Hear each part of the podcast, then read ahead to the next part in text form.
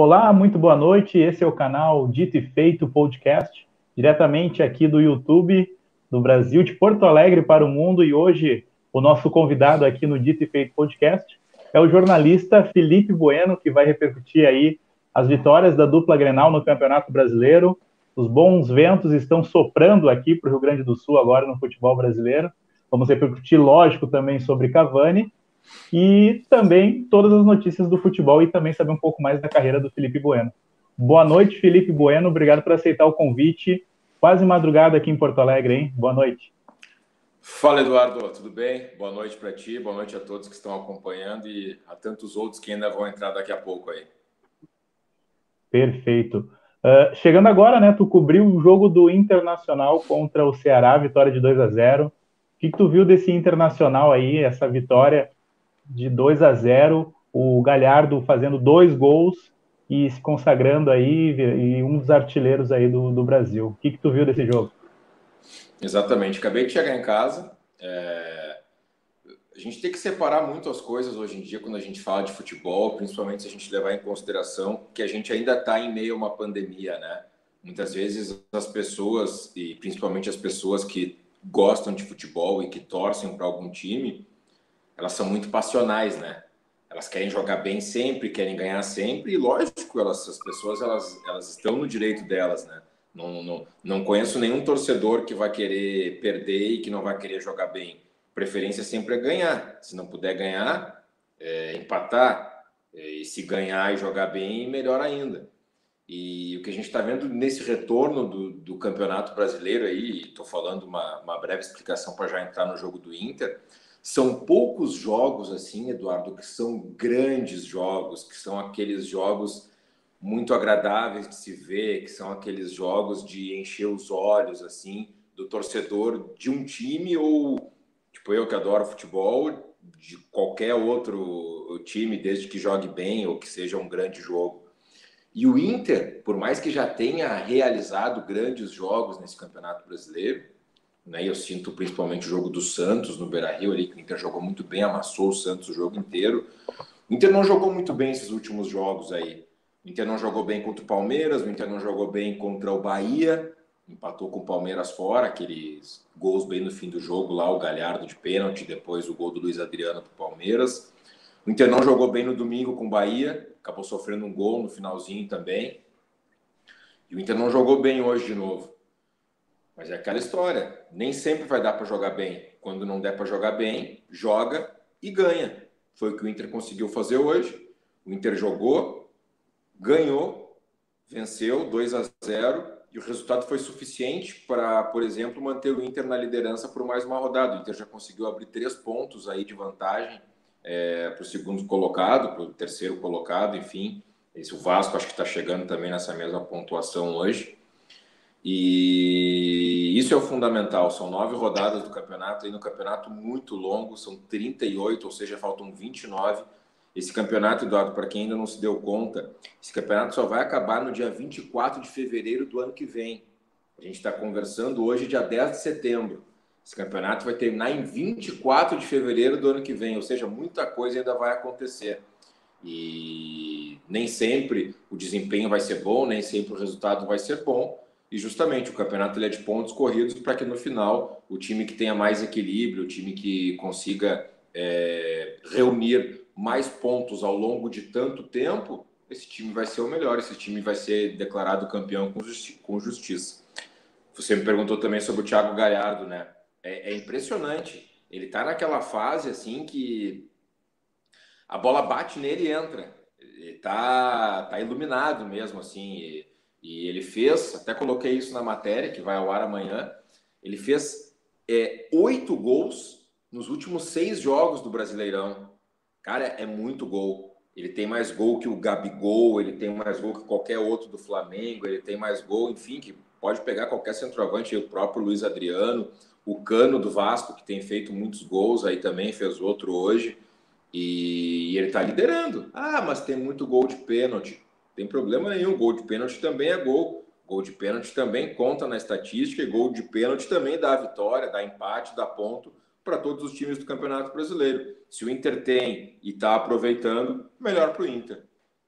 E Felipe, tu concorda que a saída do Guerreiro beneficiou o, o Galhardo no time do Internacional? Tu acha que ele teve mais liberdade para se aproximar mais do gol? Ou foi coincidência esse número de gols altíssimos depois da saída do, do Guerreiro? Pois é. é, é essa pergunta é complicada, até porque os dois tiveram a oportunidade de jogar juntos, né? E quando eles jogaram juntos, quase sempre quem apareceu mais foi o Guerreiro, né? Principalmente marcando os gols. E é normal, né, Eduardo, que qualquer time que tem um centroavante do calibre do Guerreiro, da qualidade do Guerreiro, vá procurar mais o Guerreiro para fazer os gols, né? Guerreiro é um jogador de Copa do Mundo, um jogador que, enfim, já rodou o mundo, aí, jogou no futebol europeu, jogou nos grandes clubes aqui do futebol brasileiro também. É, não, é, essa pergunta é, é, muito mais tipo assim, o que, que, eu vou pensar na minha cabeça, porque nada impede dos dois, é, se o Guerreiro não tivesse, né, obviamente, se, é, se machucado, Nada impedia que os dois se entendessem também, porque os dois sabem jogar, os dois não são apenas finalizadores. O Guerreiro, o próprio Galhardo, tem diversas assistências já no Brasileirão aí, ou seja, ele consegue fazer gol e consegue dar assistências também. Acho que a grande incógnita que fica a partir desse momento, e certamente o Cudê pensa muito nisso, porque ele está tentando achar, é um parceiro ideal para o Galhardo, né? se ele não vai poder contar com o Guerreiro por seis meses, o Campeonato Brasileiro inteiro, ele só vai contar com o Guerreiro lá a partir de março ou abril do ano que vem. Ele tem que achar um substituto e tem que achar um jogador, tem que definir um cara para jogar com o Galhardo. Ele já tentou o D'Alessandro, ele já tentou o Marcos Guilherme e hoje ele tentou o Peglo, que saiu até machucado no começo do jogo. Ainda entrou o Sarrafiori no lugar do Peglo. É, chegou o Abel Hernandes, o uruguaio, chegou o Leandro Fernandes, o argentino. É, não sei o que o Cudê vai inventar aí. Daqui a pouco, com todo mundo em condição, o cara que tem mais característica de 9-9-9 mesmo, assim, de centroavantão, é o Abel Hernandes, uruguaio, né? Mas a gente não sabe como é que esse, como é que esse jogador vai se adaptar aqui. Entrou nos dois últimos jogos e ainda não conseguiu mostrar muita coisa do futebol dele. E Felipe, como é que está sendo acompanhar os jogos da dupla Grenal nesse período de pandemia, né? A gente sabe que a rotina ah, os bastidores ali para te acompanhar o jogo em si, fazer a cobertura do jogo, está bem diferente agora em período de pandemia. Está tendo mais dificuldade ou mais acesso aos jogadores, aos times com essa pandemia? Ficou mais próximo ou ficou mais afastado? Como é que está sendo a tua rotina acompanhando a dupla Grenal? É, perfeito. É, bem mais difícil. Primeiro porque a gente não tem acesso aos treinos, né? Os treinos eram aqueles laboratórios, digamos assim, que a gente poderia observar o que, que o treinador está pedindo, quem é que está se destacando, quem é que está pedindo passagem, quem é que se machucou, quem é que, enfim, não está treinando bem.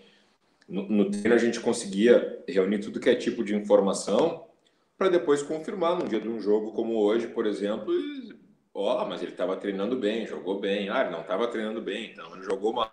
E a gente não tem a possibilidade, Eduardo, ainda não teve a possibilidade de março, quando começou a pandemia, de entrar num treino. E isso aí vai continuar ao longo de muito tempo ainda, enquanto tiverem esses protocolos vigentes aí, e razão, esses protocolos estão vigentes.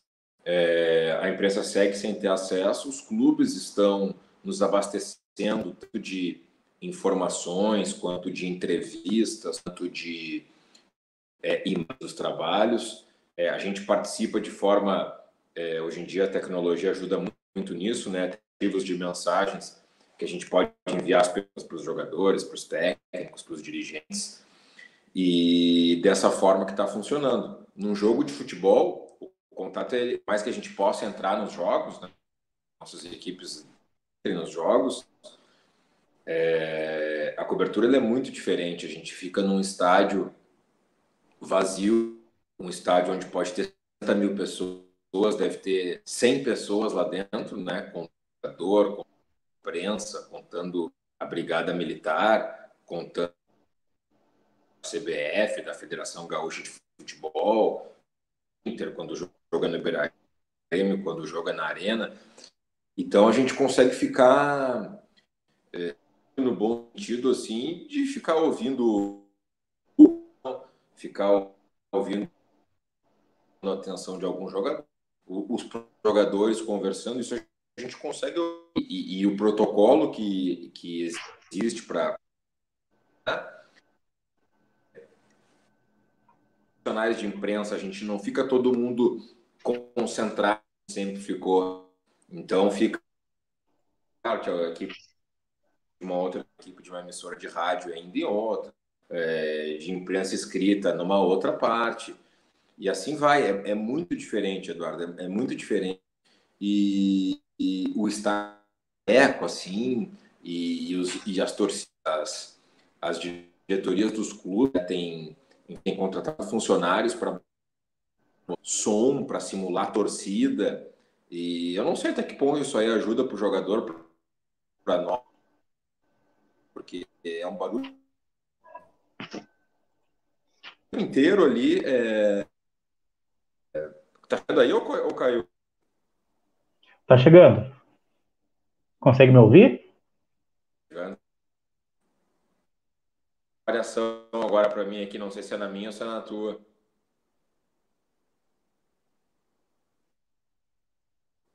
Para mim, para mim aqui tá chegando legal a tua voz, só a tua imagem que tá travando um pouquinho. Eu tentei compartilhar agora aqui a tabela do Brasileirão para te comentar sobre essas primeiras rodadas.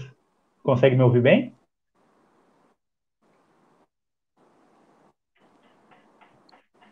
Eu não consegui ouvir tua pergunta, cortou para mim.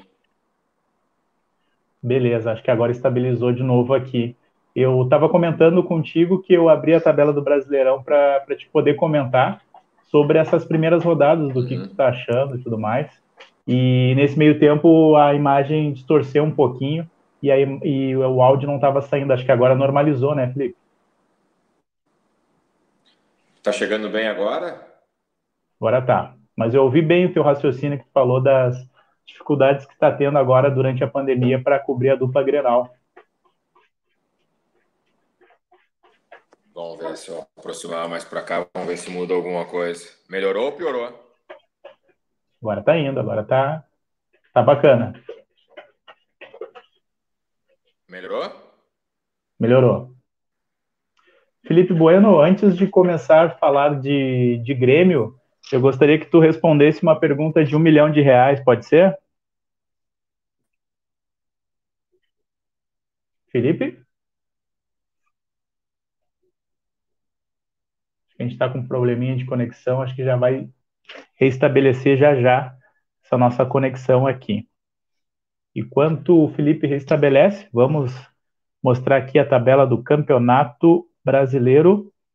Temos o Internacional líder com 20 pontos, o Flamengo, olha, o Flamengo reagiu e já está com 17 pontos na cola do Internacional. Felipe Bueno, acho que agora ele me ouve. Vamos ver se ele consegue voltar aqui. Estou ouvindo muito, Eduardo. Será que é a minha conexão? Pode ser, de repente tu sai e, e, retorna novamente com o mesmo link que eu te enviei, pode ser? Agora melhorou um pouquinho, está me ouvindo bem? Não. Estou ouvindo super bem agora.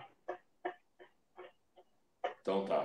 Agora, eu falava ali da torcida antes, né? Não sei se ficou alguma dúvida ou se foi tudo. Sim, tu, tu me falou ali sobre a questão da, da diferença de está acompanhando a dupla Grenal agora nesse período de pandemia, né? O quanto é diferente, o quanto é difícil o acesso à informação, até por não ter acesso aos treinos, né? A informação demora um pouquinho mais para poder chegar, né, Felipe?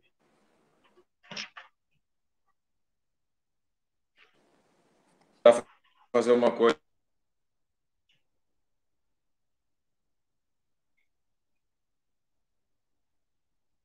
Eu acho que caiu a conexão novamente do Felipe. Melhorou? Vamos repassar. Agora piorou. Tirei do Wi-Fi. Agora. Vamos ver se vem a tua, a tua imagem. A tua imagem está vindo. Agora sim. E aí? Só estou sem ter o áudio. Melhorou? E agora? Melhorou. Agora vai. Bom, vamos, vamos fazer assim, vamos falar uma frase mais. Tá melhor. Isso. Vamos fazer uma frase um pouquinho maior para testar mesmo se o teu áudio está vindo. Quem é, melhor, quem é o melhor time do futebol brasileiro na atualidade? Melhor time do Brasil? Isso. Aquele que está aparecendo com o número 2 ali com a bolinha verde. Ah, o Flamengo. Tu acha que o Flamengo acordou, Felipe? Tu acha que agora o Flamengo vai incomodar nesse campeonato e também na, na Libertadores? Eu acho que vai. Eu acho que vai. Acho que mais uma vez o título vai ficar com, com o Flamengo, porque é muita qualidade, Eduardo. É, são muito diferenciados os jogadores que o Flamengo tem. E quem tirou ponto nesse, nesse começo de campeonato aí tirou. Agora pode ver, eles embalaram quatro ou cinco vitórias consecutivas, o Gabigol voltou a fazer gol. É, enfim, é muito complicado jogar com um time que nem o do Flamengo, que tem as, as, as condições financeiras muito propícias para montar o, um time do, do jeito que eles montaram no ano passado. E esse ano, mesmo saindo algumas peças, eles conseguiram fazer a reposição. E eu acho que lá na frente, e até a gente pode marcar uma mais para frente, né, para ver como é que vai ser. Mas eu acho que o campeonato termina antes da 38ª rodada. Eu acho que lá pela 33ª, por ali, já pode dar taça para o Flamengo. Esse é o Felipe Bueno, jornalista, aí, afirmando já no início da rodada que o Flamengo é o grande candidato ao título. Já que ele está firme nas convicções aí, já, já falando que vai dar Flamengo no Campeonato Brasileiro, eu tenho mais uma pergunta para ti aqui de um milhão de reais. Eu guardei ela aqui e ah. vai aparecer na tela agora. Quando chega o Cavani, Felipe Bueno? Tá vindo a cavalo, né? Pelo que o pessoal andou brincando na internet aí. Verdade. Ah, tu acha que pode vir, pode pintar no Grêmio?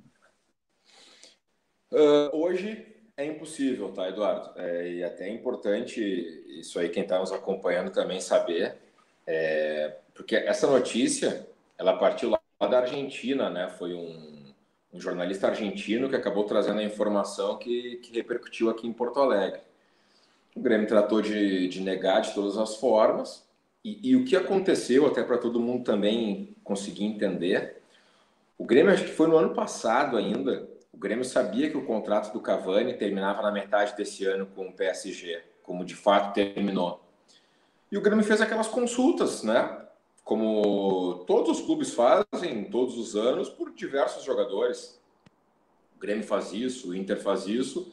Algumas negociações acabam acontecendo, acabam se confirmando, e outras coisas acabam não acontecendo e não se confirmando.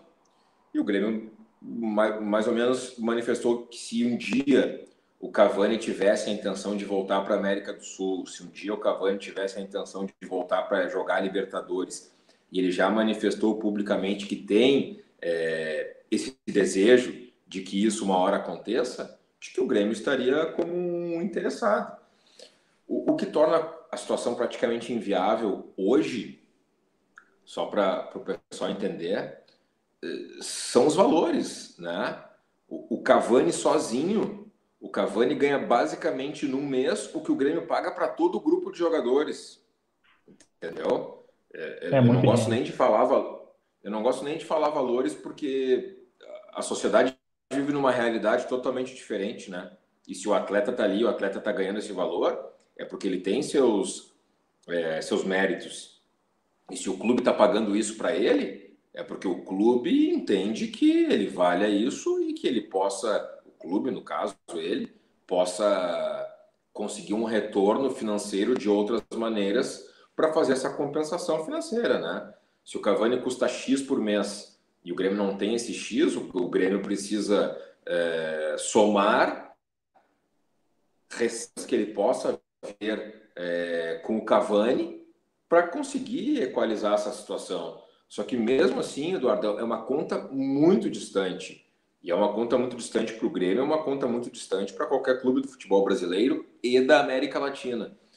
Para a gente ter uma ideia, o Cavani tem 33 anos. O Cavani ainda consegue fazer um contrato bom na Europa por mais umas duas temporadas. Então, a única possibilidade que existiria hoje do Cavani jogar ou no Grêmio ou em qualquer outro clube, ah, porque ele gosta da fazenda, porque ele gosta da família. Cara, ele pode gostar da fazenda, ele pode gostar da família, não tem problema nenhum. Acho que todos nós temos as nossas paixões, todos nós temos os nossos hobbies, mas acho muito difícil que um atleta de futebol que tem uma carreira tão curta não vá optar primeiro por fazer um último contrato padrão europeu ainda para ter uma receita ainda maior para quando ele se aposentar ficar ainda mais tranquilo. Não que ele precise disso, mas certamente ele, ele ficará mais tranquilo. E aí, sei lá, com 35 anos, ele pode pensar em, em retornar para a América do Sul. E aí o Grêmio já se mostrou como um interessado, e certamente a partir do momento que isso acontecer, vai chover oferta para ele, né? O Cavani hoje é um cara que a gente consegue contar nos dedos dos times que o Cavani não jogaria, e a gente fala isso em questão do mundo inteiro, né? Então é muito difícil pensar que um jogador que tem tanto mercado assim hoje possa vestir a camisa do Grêmio. Não tem nada contra o Grêmio, é só que a gente está comparando o tipo de jogador, onde é que ele jogava, onde é que ele ainda tem mercado, onde é que ele pode jogar. E a realidade financeira, não só do Grêmio, como de qualquer outro clube brasileiro, ela é totalmente diferente, vai totalmente ao oposto disso que a gente está falando agora. Mas a expectativa do torcedor do Grêmio, dos jornalistas, da chegada do Cavani aqui no Brasil é muito grande porque, uma, ele não fechou com nenhum time da Europa ainda. E propostas chegaram, né? Propostas chegaram. E tu acredita, Felipe, que se o Cavani desembarcasse aqui em Porto Alegre e reduzisse o seu salário, não ia chamar a atenção de alguns investidores, alguns apoiadores do Grêmio, como aquele aquele empresário do arroz aí famoso que sempre apoia o Grêmio? Será que essas pessoas não chegariam junto para bancar o salário do Cavani? Olha, eu, eu até acho que se, se por acaso um dia e colocando sempre no condicional para não despertar qualquer tipo de ansiedade ainda maior, de expectativa ainda maior no torcedor, se um dia esse tipo de contratação acontecer, e não só para o Grêmio, para qualquer outro clube, certamente vai ter que ter uma composição financeira muito grande, Eduardo. Muito grande. Porque os clubes brasileiros não conseguem ter vencimento é, para fazer esse tipo de, de pagamento mensal. Vai ter que vender camiseta, vai ter que vender bonequinho, vai ter que vender chaveiro, vai ter que procurar o investidor do arroz, o investidor do feijão, o investidor, enfim, de tudo que é lugar, vai ter que buscar gremista em tudo que é canto, para tentar fazer uma maneira viável de o um jogador se interessar para vir jogar aqui e, ao mesmo tempo, o Grêmio conseguir pagar esse jogador.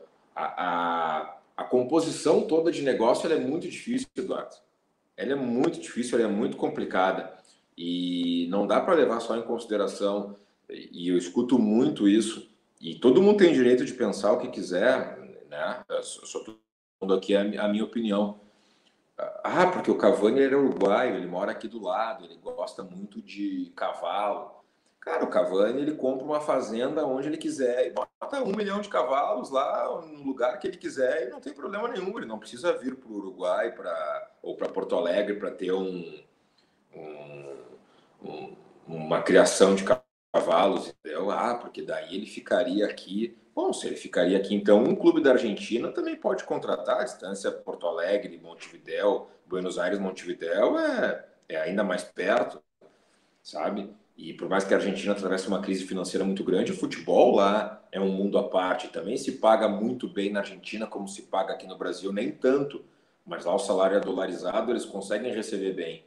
Então acho que foi criado toda uma situação do apreço dele por cavalos, da maneira simples que ele gosta de levar a vida, do interesse dele em jogar uma Libertadores o Grêmio, né? Nós gaúchos temos essa identificação também, né? Como nós somos fronteiriços aqui no nosso estado, a gente tem essa identificação também do churrasco, que são coisas que ele se identifica. E o Grêmio pelas cores também, diversas campanhas com camisetas, lembrando as camisetas do Uruguai, e foram muito bem vendidas, foi um sucesso de vendas, na verdade. Mas é difícil, Eduardo, é muito difícil. Então, foi criada uma história baseada em uma informação é, e o torcedor, segundo as próprias palavras do presidente do Grêmio, né, o Romildo tem direito de sonhar, mas é uma situação praticamente impossível de acontecer, né? Tanto que as informações que vieram do Grêmio desde o começo apontavam para isso. E depois da entrevista do presidente, acho que foi ontem pela manhã, isso ficou muito claro que seria uma contratação boa, que seria uma contratação bombástica, que repercutiria no mundo inteiro, que o Cavani seja um grande ídolo. E isso aí a gente não tem dúvida. Mas aqui a gente trabalha com a informação, a gente tem que passar a informação e analisar essa informação o ponto de vista do que, a gente acha que é correto e viável e do que, que é incorreto e pouco viável de acontecer, principalmente se tratando de um nome tão famoso, tão popular como esse no mundo do futebol. Então chegou a pensar quando o Romildo convocou uma coletiva em Salvador às 11 da manhã, totalmente deslocado aqui de Porto Alegre, tu não achou que era para anunciar algo bombástico? Qual foi teu sentimento ali quando ele anunciou a coletiva? Tu não achou em nenhum momento que poderia ser o anúncio do Cavani ou era para acabar com a crise no Grêmio? Exatamente essa segunda opção. O, o, o presidente, quando ele convoca uma entrevista, e isso vai para qualquer clube, e aqui em Porto Alegre a gente tem muito acesso aos presidentes, eu já trabalhei em outros lugares, né? em São Paulo principalmente, a gente tem menos acesso ao presidente dos clubes. Aqui, quando o médico aparece, quando o presidente aparece, é, é sinal de que as coisas não estão muito bem, entendeu? É, é, sinal de que a coisa não está funcionando. E, e por mais que o discurso tenha sido totalmente ao contrário disso, Eduardo, a prática ela não era essa, porque numa coletiva do presidente, onde cada jornalista teve a oportunidade de fazer duas questões e muito mais se falou em deficiência, em contra é, é, a, a, entrevista ela se baseou mais ou menos nisso, nisso. Claro, perguntaram do Cavani, perguntaram do Diogo Barbosa, perguntaram de, de diversos outros jogadores, entendeu?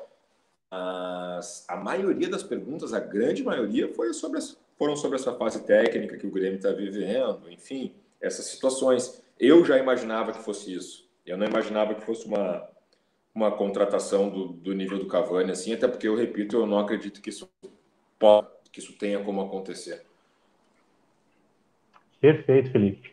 Falando em Grêmio, então, já que a gente estava falando de Cavani, falando dessa coletiva, conquistou uma belíssima vitória fora de casa hoje com gols de Alisson e Darlan. É a retomada do Grêmio para o Campeonato Brasileiro, agora chegou a vitória, finalmente contra o Bahia, né? Uma vitória expressiva fora de casa, 2 a 0, né? Tu acha que agora a crise acabou e o Grêmio é só vitórias daqui para frente? Complicado falar, até porque eu não tive a oportunidade de ver o jogo do Grêmio, né? Como eu trabalhei no jogo do Inter, né? eu só vi os gols do jogo do Grêmio depois e fiquei sabendo mais ou menos como é que foi. É, é cedo? Que as coisas já mudaram, que tudo passou, que tudo está ouvido. Não é bem assim. Assim como também era cedo, na minha opinião, de ver a saída do Renato, de imaginar que o presidente está fazendo um bom trabalho, enfim, de, de achar que tudo foi por água abaixo. O futebol, as pessoas são muito passionais, as pessoas são muito imediatistas. E quem trabalha com futebol não pode trabalhar dessa maneira. O cara tem que ser mais frio, o cara ser mais racional. Ah, então tu está querendo dizer que estava tudo bem? Não, não estava tudo bem. Mas quando as coisas não estão bem, não significa que tenha que trocar todo mundo. Significa que tenha que se remobilizar, significa que tenha que é, trazer reforços, significa que o próprio treinador e o Renato, que tem uma boa parcela de culpa em tudo isso que aconteceu nesses últimos jogos, ele tenha que é, tentar impor é, aos outros times que o Grêmio estava colocando nos últimos anos. E o Grêmio não vem conseguindo fazer isso há, há muito tempo. Esse ano, basicamente, não fez. Fez em poucos jogos, fez num Grenal, em um jogo ou no outro. Então, é, o, o, imediatismo, assim, de dizer que ganhou do Bahia, tudo mudou, eu acho que é muito cedo ainda.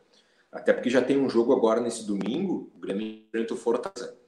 E depois a sequência do Grêmio, Eduardo, ela é terrível, assim, sabe? É, é, são jogos de Libertadores e de Campeonato Brasileiro no nível mais alto, assim, só para quem não está muito por dentro, tem quarta-feira tem jogo pela é, domingo primeiro tem o Fortaleza, tá? Aí depois na quarta tem o a Universidade Católica no Chile.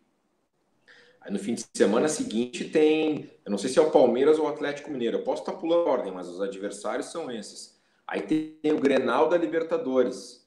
Aí depois do Grenal da Libertadores, ou tem o Palmeiras ou o Atlético Mineiro, não sei qual é a ordem certa. Depois disso tem mais o Grenal do Campeonato Brasileiro também. Ou seja, se o Grêmio vinha encontrando dificuldades para enfrentar aí Sport, Atlético Goianiense, é, não, não agora acabou empatando um monte de sequência de jogos ali. A tendência é que o Grêmio tenha maiores dificuldades também com esses aniversários de um adversários de um, de um nível superior, né?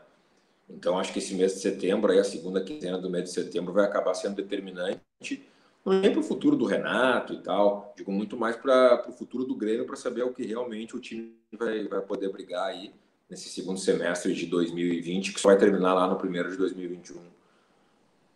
E ainda em cima dessa vitória do Grêmio aí contra o Bahia, então surtiu efeito aquela coletiva que o Romildo Bolzan convocou lá em Salvador, uh, mostra que ele está mais presente no vestiário. Tu acha que ele colocou o Renato na parede e, e, e, disse que esse jogo era decisivo? Tu acha que teve a presença maior da direção lá no vestiário?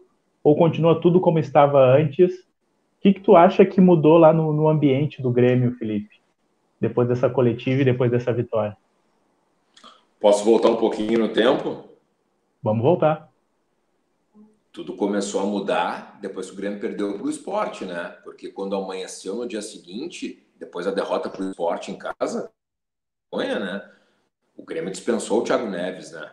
Então ali a gente viu que já começava, Eduardo, ser a opinião do presidente ali não estava em, em, jogo mais o que o Renato pensava ou o que o Renato não pensava. E olha que os dois têm uma, uma afinidade muito grande, né? A partir do momento que o, que o presidente do clube, que é realmente quem tem que tomar essa decisão, chega e rescinde o contrato de um jogador que vinha sendo escalado, que vinha sendo elogiado pelo próprio treinador, ele está passando uma muito clara para o torcedor do, do clube que ele defende, de que o Renato é ídolo, o Renato tem o dele, o Renato apita sim em muitas coisas que acontecem lá dentro, mas quem manda no clube é ele. Então, a partir do momento daquilo ali, algumas coisas começaram a acontecer. O presidente já embarcou nessa viagem, já ficou, o Grêmio ficou fora quase uma semana agora, né? Retorna amanhã. É, o presidente foi junto, convocou aquela entrevista coletiva lá em Salvador, que, que eu me referi aí, que foi muito mais para dar uma, uma abafada. O presidente foi político dos, muitos anos. É, ele ainda é político, ele é né, presidente do, de um dos maiores clubes do Brasil. Ele é muito bom nas palavras. Então, ele convoca essa entrevista para fazer o que o presidente do clube tem que fazer. E as pessoas que estão trabalhando naquele clube e que são empregadas direto ou indiretamente por ele. É, ele é o presidente, ele é maior, ele, ele tem diversos é, cargos abaixo dele que também contribuem de diversas maneiras para que as situações, para que as coisas possam ter um andamento positivo ou negativo. Mas quem assina o cheque, quem bate o martelo, quem decide pela saída, pela chegada, é o presidente do clube, por mais que ele tenha outras pessoas da confiança dele. E me parece que depois de tudo isso que aconteceu da derrota do esporte, a, sa a saída do Thiago Neves, ele meio que chamou essa responsabilidade e falou: não, só um pouquinho, se a coisa está complicada, então deixa para mim que eu vou tentar resolver da minha maneira.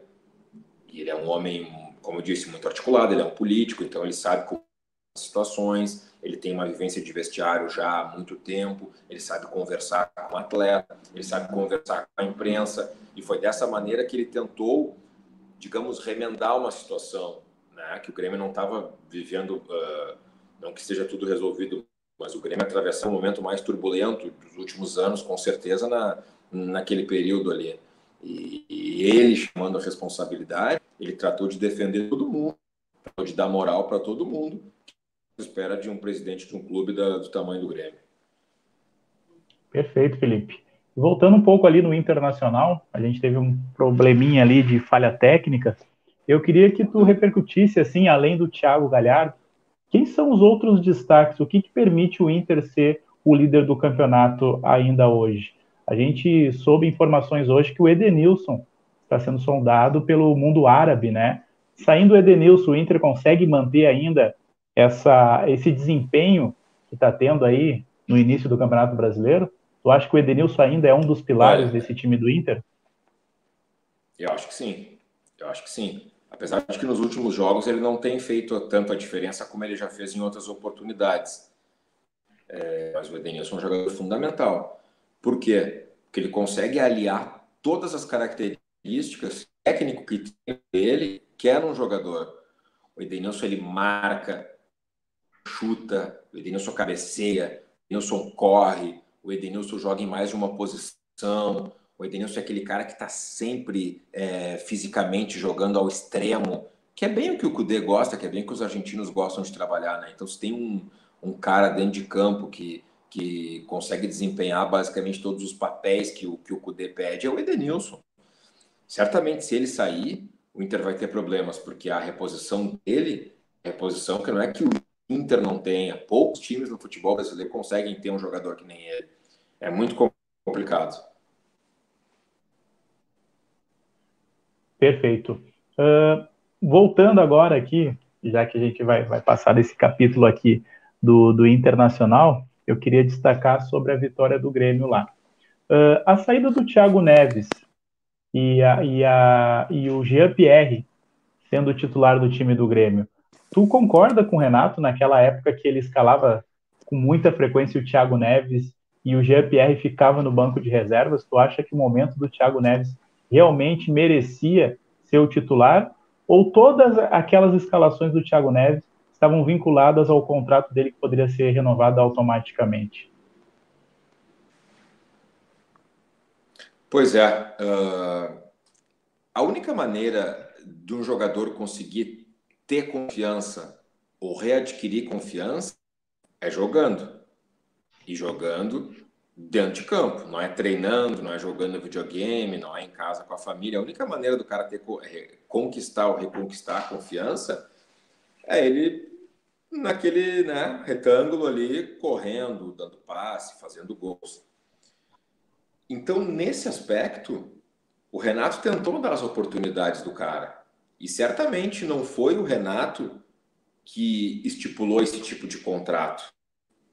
Quem estipulou esse tipo de contrato foi o empresário, o jogador, em conversa com a diretoria do Grêmio. E a partir do momento que o Renato é o treinador e, co e coloca ele para jogar, eu estou respondendo a tua questão por esse lado, né? A gente pode responder depois por questões técnicas, se merecia, se não merecia, que é uma outra história. Mas vamos imaginar, gente é o treinador, tem um clube, tá? Eu sou o técnico, tu, tu és o, o auxiliar técnico. Chega lá o nosso presidente e entrega esse copo d'água aqui para gente.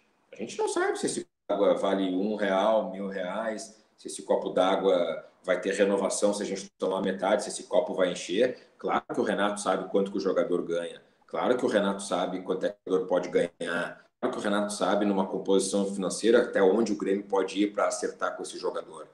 Mas uma cláusula de que a partir do momento que ele atingisse 20 jogos, ele passaria é, mais dinheiro, luvas e ainda renovaria o contrato por uma, mais uma temporada, certamente isso aí não é uma decisão do Renato, né? Isso é uma decisão de diretoria. E por mais que fosse uma decisão do Renato, ou um pedido, uma escolha do Renato, passou pelos dirigentes do Grêmio isso, né? O Renato não assina, o Renato fala, o Renato orienta.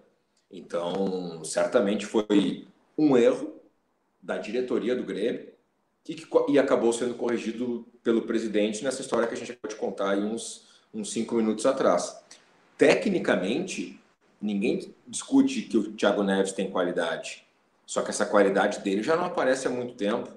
E a prova disso é que ele veio para o Grêmio em baixa, depois de um rebaixamento com o Cruzeiro, sendo acusado lá de de não ser um cara bom de vestiário, enfim, tudo aquilo que aconteceu que é público e todo mundo que é ligado ao futebol é, sabe. E o Grêmio já queria o Thiago Neves. O Grêmio tentava o Thiago Neves há dois, três anos já. Então foi a possibilidade que o Grêmio viu, viu de trazer o jogador para cá, de tentar recuperar esse futebol aqui. E ninguém pode reclamar que não foi tentado. Foi tentado até demais. Tanto que o presidente, a gente volta no presidente novo, acabou, acabou tomando essa decisão de, de romper, de contra o jogador. É uma completa, é, é muito difícil assim. Mas nesse lado, não é que eu defenda o Renato, não estou defendendo. Mas o Renato, ele tentou dar essa confiança para o jogador. E a única confiança que, a única maneira dele ter essa confiança seria jogando. Só que ele não se ajudou. O próprio jogador não se ajudou. E aí aconteceu tudo o que aconteceu. Perfeito, Felipe. Uh, gostaria de saber a tua opinião também sobre a volta, retomada da Libertadores da América, né?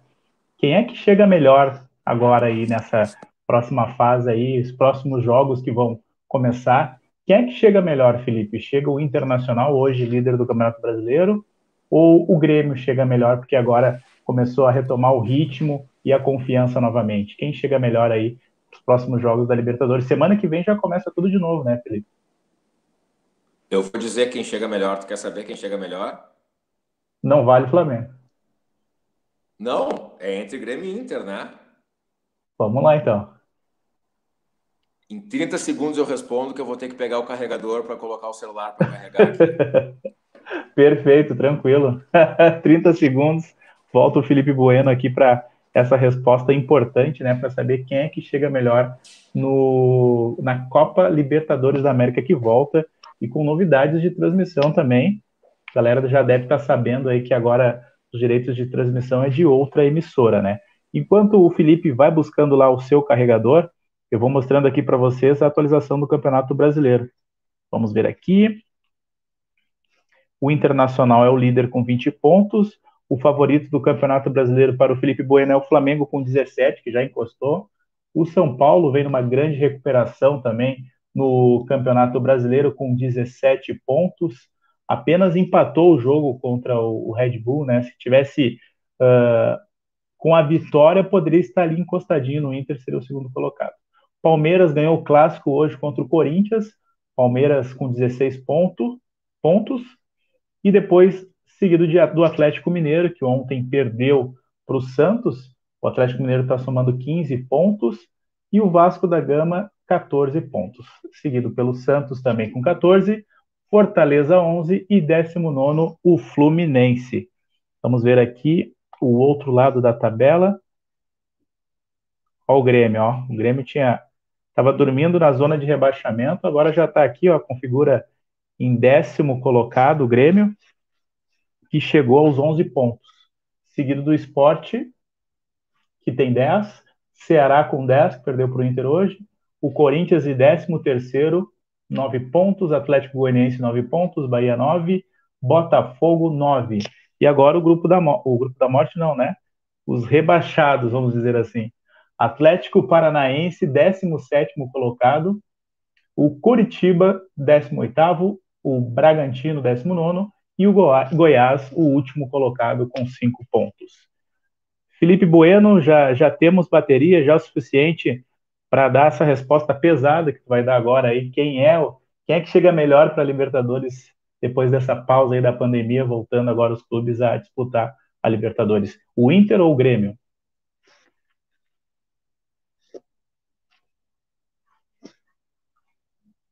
Tô sem teu áudio. Deixa eu ver aqui. Agora sim. E agora? Acho, agora voltou agora o áudio. Vai. Agora vamos até as 5 da manhã. Agora com, com áudio, com carregador e com tudo, vamos embora, né? Vamos, ah, Deus livre, vamos contar até as histórias da, da Champions League aí, com certeza.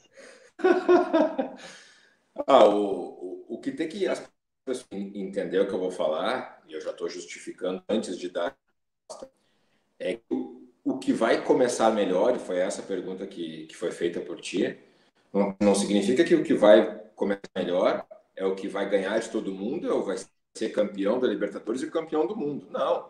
É que nem o cara que chega como favorito para um jogo. A condição de favorito chega para ser contada do próprio time que é o favorito, ou para ser desmanchada pelo outro time que está correndo por fora. E quem chega melhor nesse momento, por tudo que vem apresentando, é o Inter, e não só por ser o líder do Campeonato Brasileiro, Eduardo. Porque o Inter encontrou uma maneira de jogar e joga sempre da mesma maneira. Podem gostar, podem não gostar. O Inter é um time, de certa forma, pragmático, que toma poucos gols. É um time que consegue atacar, é um time muito intenso fisicamente, é um time que está sempre correndo o tempo inteiro, como a gente falou antes ali, é, que essa é a ideia do, do treinador da E o Grêmio hoje passa por uma reestruturação. O Grêmio hoje tem um lateral novo, que é o direito, chegando, os volantes, o Maicon está machucado, o Lucas Silva não tinha não estava o Darlan começou a jogar que se imaginava que pudesse ser um substituto do Everton, o, o que eu não estou muito assim concordando com esse pessoal, mas certamente tem características para isso. O se machucou, o Diego Souza não tem substituto, ou seja, o Grêmio hoje vive muito mais de individualidades do que de uma capacidade coletiva que já foi é, a grande característica, a grande marca do time em outros tempos. E o Internacional, por mais que tenha essa individualidade que a gente acabou falando, do Galhardo, do Edenilson, de um ou outro jogador, o coletivo do Inter hoje está fazendo a diferença. Tanto que o Cudê está revezando o time, troca um jogador, entra um, sai outro, ele preserva um, o outro está com Covid, o outro está machucado, e o Inter consegue repetir. Pode não ser aquele futebol de encher os olhos, mas é um futebol pragmático e é um futebol que dá resultado. Perfeito, essa é a opinião do Felipe Bueno, jornalista, hoje na TV Record, e tu teve experiência em diversos meios de comunicação, né? Diversas emissoras, né, Felipe? Como é que foi aí o teu início da carreira? Só para confirmar, né? Porque tu já passou pelo Brasil inteiro. Tu é gaúcho, natural aqui de Porto Alegre, né? Como é que foi o início da tua carreira, Felipe? Eu nasci em Porto Alegre, morei basicamente toda a minha vida aqui. Depois morei um tempo fora, fui, fui estudar fora, voltei. Eu comecei na Rádio Pampa, Eduardo. comecei na Rádio Pampa como produtor. Depois eu passei a ser produtor também na TV Pampa, na rádio, na TV Pampa juntos. E aí era como estagiário, né? Aí depois eu fui para Rádio Guaíba. Já trabalhei na, na rádio do Grupo Record também, né? Eu trabalhei na Rádio Guaíba lá no centro. Depois eu trabalhei na Ubra TV. Aí eu conciliava a rádio Sempre com esporte, Felipe? Sempre com esporte. Pô, que legal. Sempre. Tu és, tu és jogador? Primeira... Não, só de pelada. Legal. E aí, depois da, da Ubra TV da Guaíba, eu fui para a RBS. Aí da RBS eu fui para Bandeirantes, lá em São Paulo. Da Bandeirantes em São Paulo eu voltei para tocar um outro projeto aqui em Porto Alegre. Faz um ano eu estou na, na Record TV aí. E Resumir, né? Foi a... Resumir tudo, Isso, né? É. Resumir assim. Senão a gente vai ficar até. Eu tinha falado que até às 5 da manhã, senão a gente vai ficar até às 6 e meia, né? Pois é, e amanhã tem compromisso de novo, né? Amanhã é sextou, amanhã tem, tem jornalismo de novo para acontecer, né?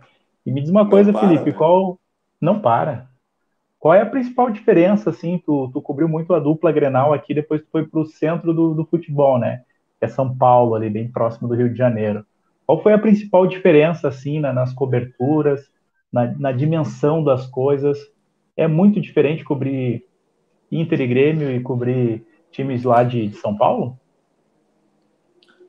É bem diferente por, por, diversas, é, por diversas razões. Primeiro, eu sou daqui, eu me criei aqui, eu conheço pessoas que trabalham nos clubes, eu conheço, enfim, diversas situações que tornam a vida de um jornalista muito mais fácil para conseguir uma informação, para ter acesso a, sabe, a alguma outra situação. A partir do momento que eu fui trabalhar num outro local, que eu não conhecia nada, que eu só acompanhava pela TV, não conhecia nada dos bastidores, né? Porque logicamente acompanhava também os jogos, né? Mas basicamente isso foi zerado, né, Eduardo? É como se tivesse um botãozinho ali, né? Esse botãozinho foi apertado e eu tive que recomeçar nesse aspecto, né? Profissionalmente, as coisas são muito parecidas, né? os treinos não tem muita variação, é, os jogos são basicamente os mesmos adversários, por mais que lá se tenha um poderio financeiro é, maior que o daqui. Uh, mas a, a, situação que mais me, me chamou a atenção, pelo menos no começo, essa profissionalmente falando, é, é justamente isso, de, de começar uma, uma agenda nova, digamos assim, para tu conseguir ter uma é, um acesso a qualquer tipo de, de informação. Isso aí, quem é jornalista, como a gente, assim, sabe o que, que eu estou falando, né? A dificuldade, os desafios que a gente acaba encontrando. Ao mesmo tempo, foi muito prazeroso, porque se aqui a gente tem dois clubes, né? E olha que a gente tem dois clubes, e desde que eu comecei a trabalhar, eu consigo contar quantas, quantas conquistas já teve o Grêmio, quantas conquistas já teve o Inter, quantas conquistas já teve, enfim, né? Tu imagina lá em São Paulo, tem Santos, que a gente fazia cobertura também, porque é, é pertinho, é uma hora de São Paulo. Tem Santos, tem Corinthians, tem Palmeiras e tem São Paulo. Então, tipo assim, se a gente tem esperança aqui de ganhar uma Libertadores, a esperança deles lá é em dobro, né? Se a gente tem esperança de ganhar um Campeonato Brasileiro, a deles é em dobro. Se a gente tem esperança de ganhar uma Copa do Brasil, a esperança deles é, é sempre maior do que a nossa. Curiosamente, nunca comecei a trabalhar lá, isso é muito engraçado, eu nunca comecei a trabalhar lá em 2012. O Corinthians foi campeão da Libertadores, o São Paulo foi campeão da Sul-Americana, o Palmeiras foi campeão da Copa do Brasil e o Santos foi campeão da Recopa. O Santos Nossa. tinha ganhado a Libertadores um ano antes. Então, olha, olha, olha só, tipo assim, profissionalmente falando, o, o prazer que o cara tem em, em, em, trabalhar com novas possibilidades, com maior número de clubes, e apresentar profissionalmente para a carreira de um jornalista, entendeu? E, Felipe, o que é mais legal, assim, aqui no meu canal de ter feito podcast, eu tenho a honra de ter muitos alunos de jornalismo, né, e que gostam e muito do jornalismo esportivo. O que é mais legal, assim, o que é mais prazeroso para um jornalista fazer, assim, a cobertura de um grande jogo ou uma entrevista exclusiva com um grande jogador?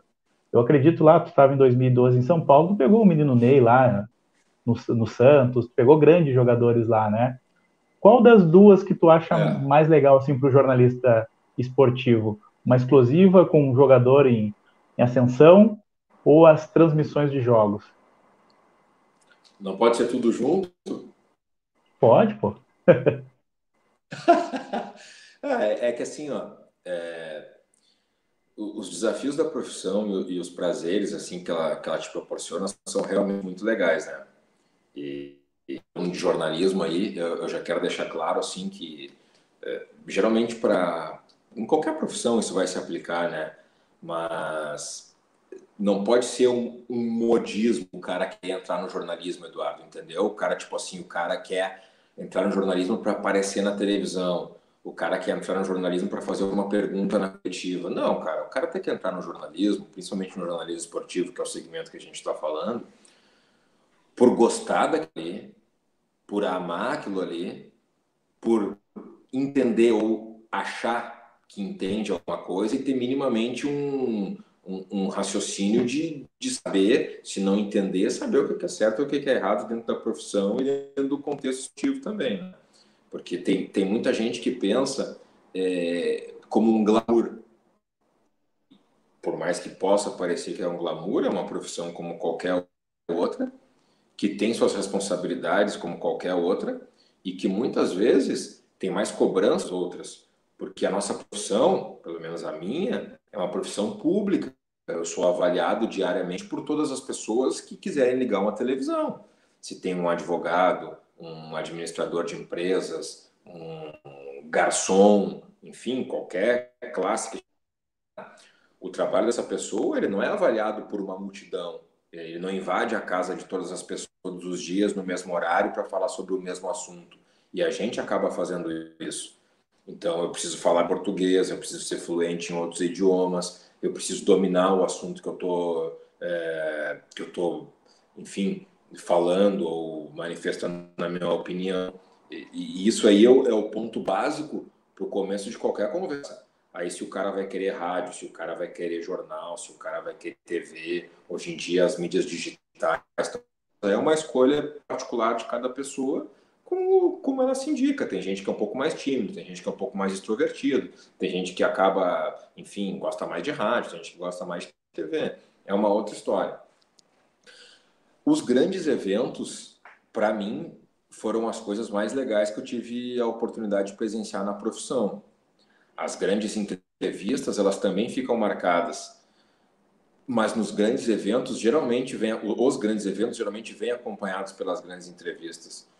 Eu já entrevistei o Ronaldo, eu já entrevistei o Neymar, eu já entrevistei o Ronaldinho, eu já entrevistei o Cristiano Ronaldo, eu já entrevistei o Messi, eu já entrevistei toda a seleção da Espanha, basicamente, eu já entrevistei o Guerra, eu já entrevistei o Rooney, eu já entrevistei o Kaká, já entrevistei o Rivaldo, eu já entrevistei, enfim, Sérgio Ramos, todos aqueles da Espanha ali, eu acabei entrevistando todos. E, e é um, um, prazer, assim, sabe? Porque é, sabe aquela história quando o jogador fala, bah, eu conheci aquele lá só de jogar videogame? No meu caso não é isso, porque eu não sou muito do videogame.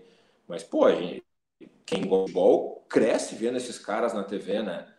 E aí, de uma hora para outra, tá o Ronaldo Fenômeno na minha frente. E eu não tô ali como fã dele. Eu tô ali como um jornalista. Eu tô ali para fazer perguntas para ele, para tentar dizer que ele me explique, que ele me conte alguma coisa de diferente do que aquelas outras 100 pessoas que estão fazendo a cobertura vão perguntar para ele. É, é, desafiador ao mesmo tempo, entendeu? Ao mesmo tempo que tu tá com o Neymar.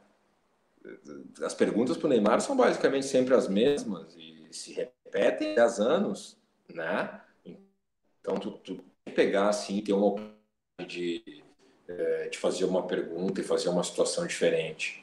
E quando é com esses jogadores europeus, aí entra uma dificuldade ainda maior, entra um desafio ainda maior, que é tu falar o idioma deles, né? Tu fazer se comunicar e tentar entender e a expressão dele, o que, que ele está querendo dizer, e levar isso aí para o nosso público do Brasil, né? Porque por mais que a gente esteja trabalhando com é, entrevistando essas pessoas, o que vale para nós é o que a gente vai passar aqui para o Brasil. Então a gente sempre tem que ter alguma coisa a gente não quer saber da crise da Inglaterra, do Guerra, né? a gente quer saber do Guerra se ele gosta do Brasil, se ele gosta. Não que a crise da Inglaterra, supostamente, não seja importante. Claro que, mas para o Brasil, o importante é que o Guerra diga se ele conhece o Grêmio, se ele jogaria no Inter, se o Flamengo não sei o quê. Então a gente sempre tem que bolar alguma coisa nesse sentido.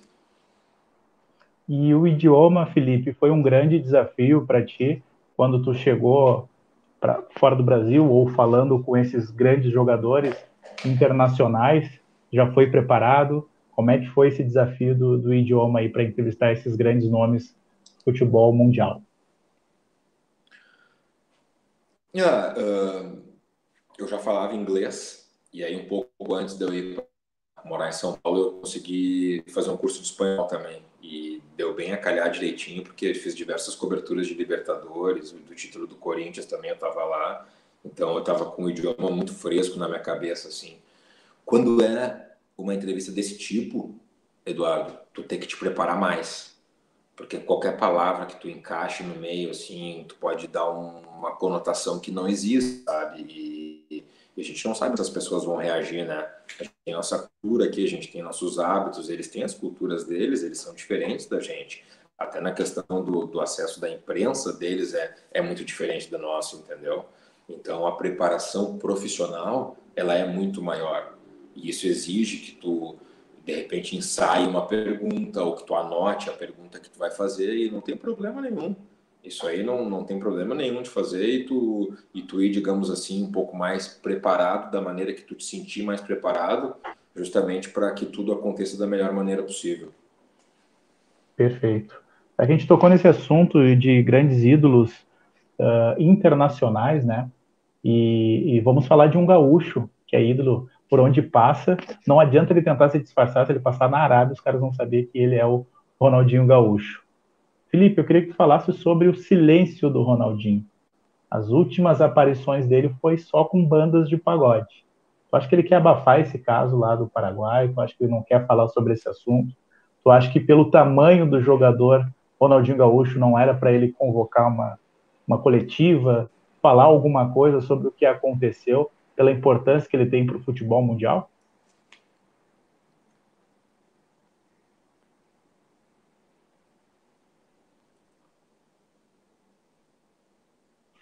Felipe? Felipe, me escuta?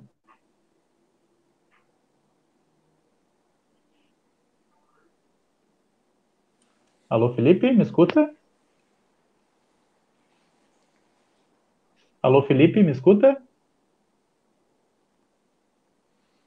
Eu entendi, eu entendi a tua pergunta e vou te responder uma, com uma outra pergunta. O Ronaldinho, ao longo da carreira dele quase inteira, ele foi. Oi, tá me ouvindo? Acho que deu um delayzinho, mas já normalizou.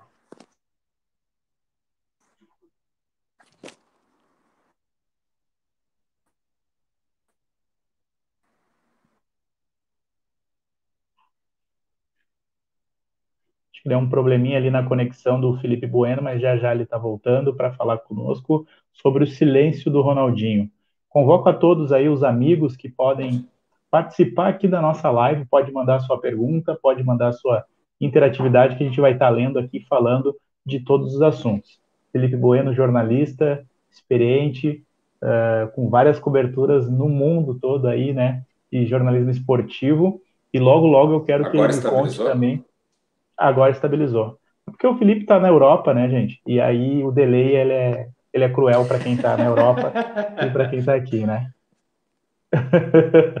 Ô, Bueno, a, a, tua internet aí é, é, é de escada ou, ou é de fibra essa internet? Olha, tu sabe que agora não tô em nenhuma das duas, né? Agora eu tô no 4G mesmo. No, no 4G, que nem eu aqui, porque é o seguinte, eu pago 300 reais porque eu sou rico aqui na minha internet. Sou rico, daí eu pago, mas não funciona, entende? Então eu uso o 4G, que daí funciona. É que é uma é, entrevista é, muito pesada, né, Felipe? É uma história grandiosa, por isso que tá. Muito pesada tá em quilos, né? Nada, tem história para contar, pô. Ô, Felipe. A, a, gente parou, eu... a gente parou no Ronaldinho, né? É, eu fiz uma bela introdução, bah, ficou bonita a minha passagem até. Só que daí Não, caiu ainda, né? Tu ouviu tudo Não, sobre eu, o silêncio, Ronaldinho? Eu, eu ouvi tudo. E aí, Perfeito. quando eu ia começar, quando eu ia começar a responder, eu acho que travou. Isso. O silêncio do Ronaldinho, Eduardo, Felipe Bueno. O, o Ronaldinho, durante toda a vida dele, e olha o que foi a vida do Ronaldinho profissionalmente falando poucas vezes ele deu entrevistas e poucas vezes ele se posicionou sobre qualquer assunto que não fosse estou muito feliz, estou muito contente, estou muito alegre.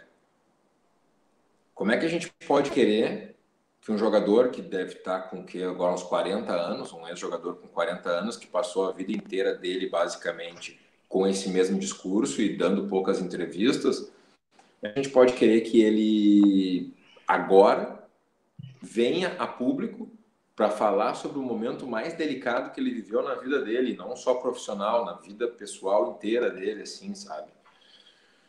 É muito difícil.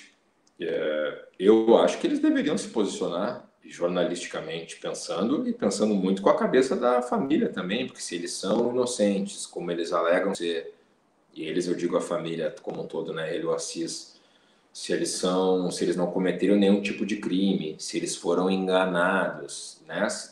Para quem acompanhou a história, foi basicamente isso que aconteceu. Eles ficaram seis meses numa cadeia e depois num hotel no Paraguai, alegando que não tinham feito nada, que tinham sido enganados. Se é tudo isso mesmo que aconteceu, se é tudo isso mesmo que eles estão pregando, então que eles venham a público e que eles se manifestem dessa maneira, ou que até o advogado, o Assis que se expressa um pouco melhor, se quiser falar também. Eu só acho que a história ela ficou mal contada desde o primeiro dia, né? E ela ainda está mal contada porque a gente não consegue entender ao certo o que, que aconteceu. E se de fato, né, Eduardo, tá errado, e eu não estou duvidando nem do Ronaldinho, nem do Assis, nem da Justiça Paraguaia, estou só analisando tudo que eu, que eu pude perceber ao longo desses tempos. Mas se eles estão certos e os paraguaios estavam errados, então que eles tentem, de uma maneira ou de outra, serem ressarcidos disso daí. E eu não digo nem ressarcidos uh, apenas financeiramente, mas judicialmente também, que alguma coisa possa acontecer nesse sentido, porque imagina se acontecesse com qualquer um de nós ou com algum de um familiar nosso e a gente tivesse a convicção de que de que a gente estivesse com a razão, que o nosso familiar tivesse com a razão. Quem é que ia gostar de ficar seis meses fora de casa no meio de uma pandemia sem poder primeiro numa cadeia? O cara que já foi o maior jogador do mundo em mais de uma oportunidade, um dos maiores da história, jogando bola numa prisão e depois trancado dentro de um hotel sem poder ir para a rua durante seis meses. Então, se tá errado, se fizeram a coisa errada, então que eles provem isso ou que eles tentem provar isso, para a gente possa saber o que, que aconteceu Perfeito, perfeita colocação, Felipe Bueno. Por esses motivos aí que eu sou muito fã do teu trabalho, da tua postura como profissional, e fico muito feliz com a tua presença aqui no Dito Feito Podcast, um canal humilde, mas já está começando aqui a trilhar por um caminho bem bacana e vai e a tua presença aqui vai acrescentar muito, as pessoas vão interagir cada vez mais, ainda mais sabendo que o Felipe Bueno esteve por aqui. Vou aproveitar a oportunidade, Felipe, e chamar a interatividade. Tu vê como a gente está chique aqui, chamar a interatividade. É pergunta de tudo que é tipo, é de tudo que é lado. Aí tem que responder, né, Felipe? Mas depois amigo, a gente vai voltar. Internauta? O amigo internauta, com certeza. Mas eu sempre quis dizer isso. E aí a gente chama a interatividade aqui. O, o Liz GM fez um comentário ó, né? Ó, não sei do tipo ó, o Felipe, ou ó, que legal, ou ó do ó, né? Obrigado aí, Liz, por participar aí da nossa live. Uh, Grêmio Notícias, muito obrigado aí por voltar aí e na interatividade, porque essa semana, Felipe, a gente falou muito de Cavani aqui. Cara, deu umas oito horas de Cavani. E o Grêmio Notícias participou sempre com nós. Sempre, sempre, sempre. E aí a gente começou a ver coisas, prints e tal, e aí começou a falar. Aí deu oito horas de Cavani. E aí o Grêmio Notícias volta hoje, elogiando essa live com o Felipe Bueno, live top, e o Cavani, cadê ele, Felipe Bueno? Responde aí para o Grêmio Notícias. Grêmio Notícias, o Cavani está na França. Né? E a gente conversava antes aqui, eu explicava para o Eduardo é, os pontos que eu considero praticamente impossível, inviável, a contratação dele por parte do Grêmio, ao menos nesse momento. Talvez daqui a um ano e meio, dois anos, isso aí possa ser possível. Hoje, eu acho que fica muito mais no âmbito do sonho mesmo, assim. Eu acho que não, não quero estragar tua noite, só quero ser realista contigo e não quero te causar nenhuma expectativa frustrada também, né? E te dizendo coisas que eu acho e que eu imagino e que eu tenho informação de que não vão acontecer. Perfeito. Ainda aqui a nossa interatividade, o nosso amigo internauta, Jéssica Moraes afirma: internet em Porto Alegre é um caos. É. Realmente, concordo. É um Se o Cavani é um vier para Porto Alegre, Pode falar. É. Não, se o Cavani... é tão um caos. Não, é tão um caos que eu e tu temos banda larga em casa e eu e tu estamos no 4G, né? Sensacional. 4G vai dominar Nós o mundo. Pagamos para isso. Nós pagamos Exatamente. Eu acho que o salário do Cavani tem que ser uma torre de internet e mais uns dinheiro aí só. Se ele tiver uma torre em casa lá de fibra, internet, tá tudo certo, tudo resolvido, né? Mas, mas já, mas já dá logo 5G para ele, então. 5G, que daí ele chega bem e consegue monitorar a fazenda dele aqui de Porto Alegre lá para Salto. Mais interatividade aqui, o amigo internauta Felipe Bueno. Fabiano Estrela, ligado aí conosco. Muito obrigado, Fabiano Estrela também participou do nosso da nossa live falando do Cavani também e hoje traz uma pergunta, um questionamento. Ronaldinho Gaúcho, ele não sabe diferenciar um passaporte falso de um original. Tu acha que ele vai ter a noção de se manifestar, Felipe Bueno? É basicamente isso que eu falei antes ali, né? O Ronaldinho nunca foi um cara de muitas palavras, né? O nunca foi um cara de virar público, de, de se manifestar, de achar o que ele acha interessante ou não da CBF, de achar o que ele acha interessante ou não no nosso país, ou até mesmo nos lugares onde ele. O grande diferencial do Ronaldinho sempre foi com a bola no pé, fazendo o que ele fazia e que poucos fizeram ao longo da história, né? a, palavra, assim, a maneira de se comunicar dele nunca foi uma, é, uma virtude. E, e, por isso que eu acho também que, que nesse momento ele não vá tomar, não sei que ele faça um discurso pronto e divulgue, né? Mas numa entrevista eu acho muito difícil que ele, que ele participe, principalmente uma coletiva, que vão pipocar perguntas de todos os lados e ele não vai conseguir começar a responder a primeira. Possivelmente, na minha opinião, acho que o Ronaldinho vai lançar um DVD de pagode, porque ele teve postagens agora nos últimos dias com o grupo de propósito e, os, e o outro grupo lá que eu esqueci o nome também. Acho que o Ronaldinho vem DVD aí do Ronaldinho Gaúcho no pagode, com certeza. E ele gosta, né? Ele gosta, né? Demais. É, o Ronaldinho tem bom gosto e eu também, né, Felipe? Você é do pagode também, né? Olha isso. Só o time é forte um, aqui, meus tem amigos. Um, tem um gato aí, é isso? Tem um gato. Não é o Sandro Hiroshi, é o meu gato. Mas participou e agora então? Participou, não, tá sempre reclamando. Tá sempre reclamando. Quando eu falo mal do Ronaldinho, mal do pagode, ele interage aqui conosco. Ele não gosta. Exatamente, não gosta que fale mal. O Breno de Lima dos Santos também participando aqui da nossa interatividade, salve. O Breno também está sempre com a gente aqui. O Breno, muito obrigado. Um salve pro Breno aí, viu? Uh, o Liz GM Cross. Fala aí para nós, Felipe. Tu é gremista ou colorado? Eu sabia que essa pergunta ia chegar. porque acho que tu puxa a sardinha para um lado. Felipe Bueno. Mas a Liz GM Crochês tem que dizer para qual lado que ela acha que eu puxo a sardinha, né?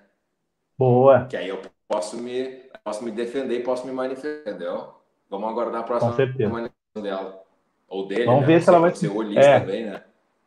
Verdade, vamos ver se ele vai se manifestar e vamos ver para que lado que tu puxa mais. Eu acho que é pro Corinthians. O Breno de Lima, novamente aqui, ó. Ah, eu também estou sempre aqui. Foi o que eu acabei de falar, Breno. Tu está sempre aqui conosco, aqui interagindo. Hoje a gente tem visita aí, o Felipe Bueno, e vai interagir conosco. O NAF 666. Eu conheço o NAF 666. Que dupla de camisas 9. Abraço, Vitor Costa. o Big Big. Esse, Essa esse, dupla... esse é centroavante do, centroavante do Paraná Clube. Esse aí, Vitor Costa. O Big Big.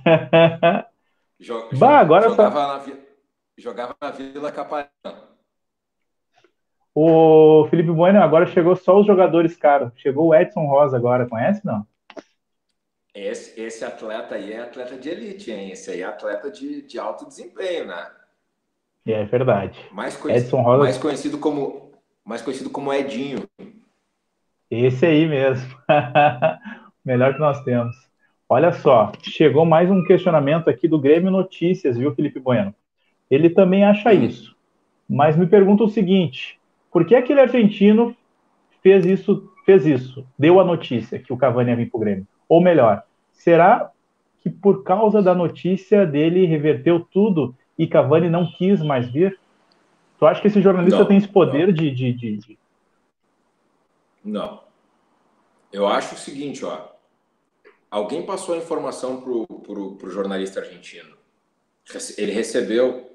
Só que como é argentino e a informação dizia respeito a um clube brasileiro e a um jogador uruguaio, provavelmente ele não conseguiu checar como a informação deveria ser checada. Não significa que ele mentiu, não significa que ele é tendencioso, não significa nada disso. Significa apenas que ele se equivocou. Ou eu acho que ele se equivocou, né? Porque daqui a pouco o cara chega aí amanhã ou depois e, e, né? E, se bem que ele falou que era segunda que ia chegar, então já passou, né? A notícia não, não, não confirmou. Já estamos virando a sexta-feira aqui, né? Uh, e, e foi isso que aconteceu. E ele continuou mantendo aquela posição. O mundo inteiro tinha uma informação e ele tinha outra. E ele conseguiu sustentar aquela informação dele, ou ele tentou sustentar aquela a informação dele por, por, por muito tempo. O Grêmio Notícias também não, ele não tem como poder entender o Grêmio Notícias. Tipo assim, ó, ele falou que o Cavani vinha para o Grêmio, e o Cavani, ah, não, não vou mais para o Grêmio por causa daquilo. Não, é, eu acho que até um efeito contrário. Eu acho que todo esse burburinho que deu no mundo inteiro, eu acho que se tem um fator positivo, é o Cavani saber que o Grêmio quer contar com ele. E isso aí só vai acontecer por causa justamente da informação do jornalista argentino. Acho que é até o sentido contrário, entendeu, Eduardo? Perfeito. Esclarecedor aí, Felipe. Obrigado, Grêmio Notícias, pela pergunta. É válida a reflexão, porque virou notícia no mundo todo, né? E algum fundamento tem. Esse cara falou com alguém, né? Ele chegou a alguma informação para ele.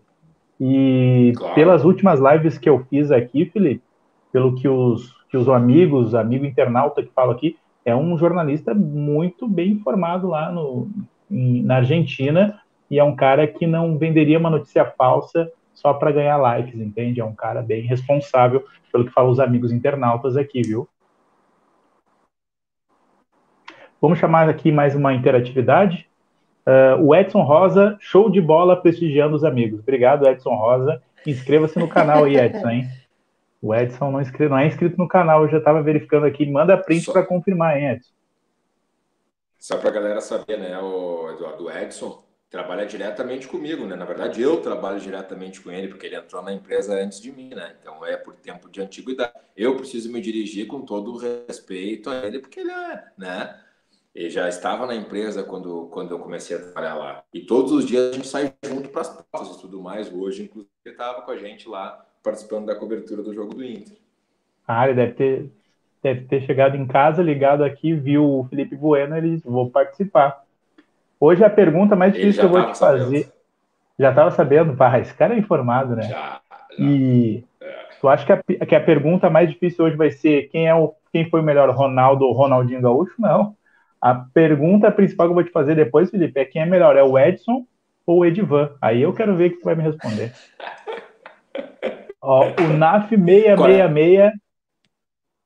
Oi? o Big Big tá aí, ó. O Big Big. Bah, agora camisa, vai vir um questionamento. Camisa 9. Esse aí. agora vai vir um questionamento. Vai vir um questionamento forte para ti, Felipe. Depois do nosso paranaense aqui, Big Big, Vitor Costa. Nossa, cara, hoje foi muito bom o link dele. Não sei se tu viu, mas nossa, foi muito bacana.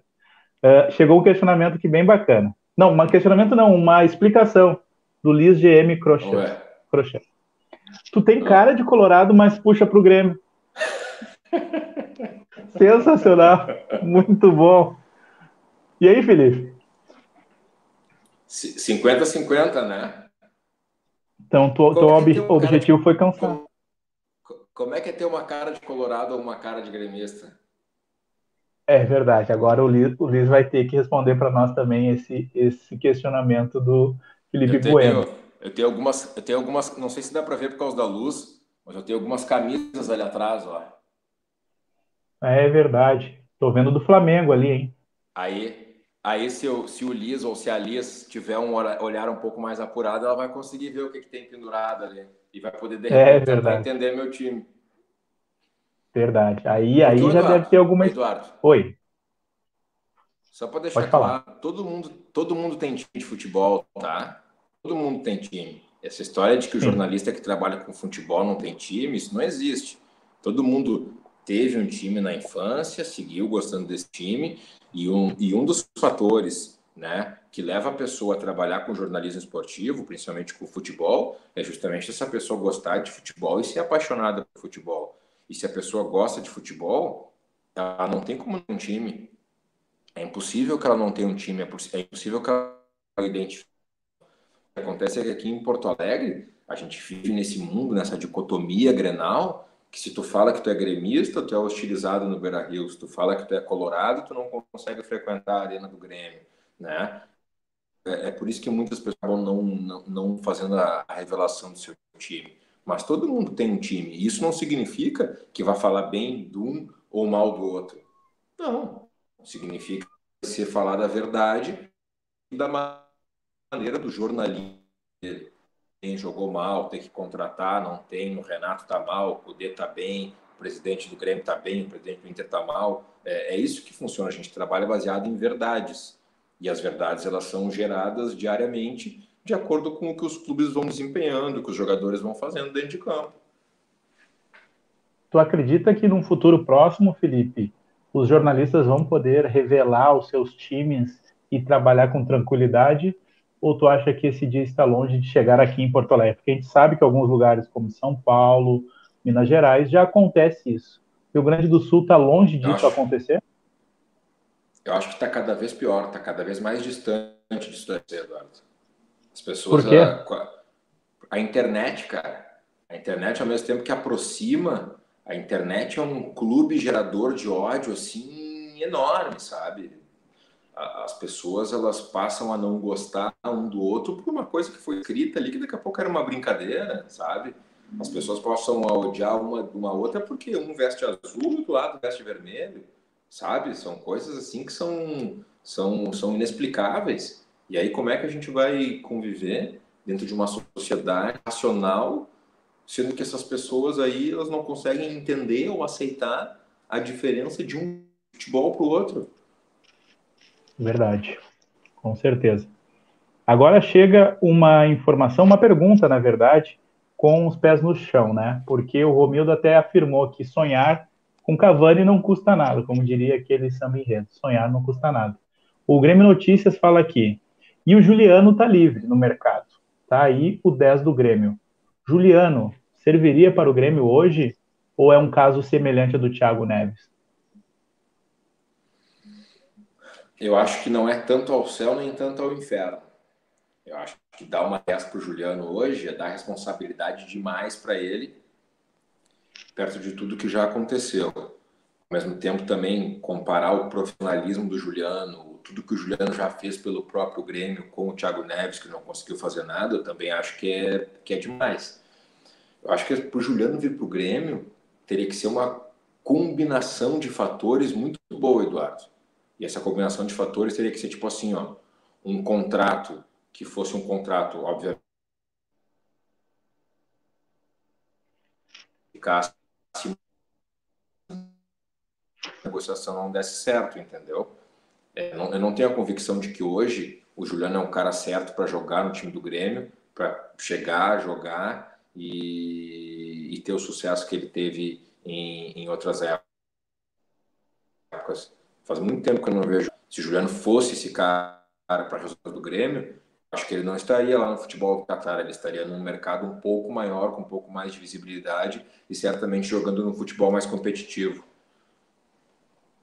Perfeito. E em cima disso ainda, Felipe, o Grêmio Notícias questiona. Então, quem seria o 10 ideal para o Grêmio contratar, Felipe? É que essa é a pergunta muito difícil, porque ninguém tem 10, né?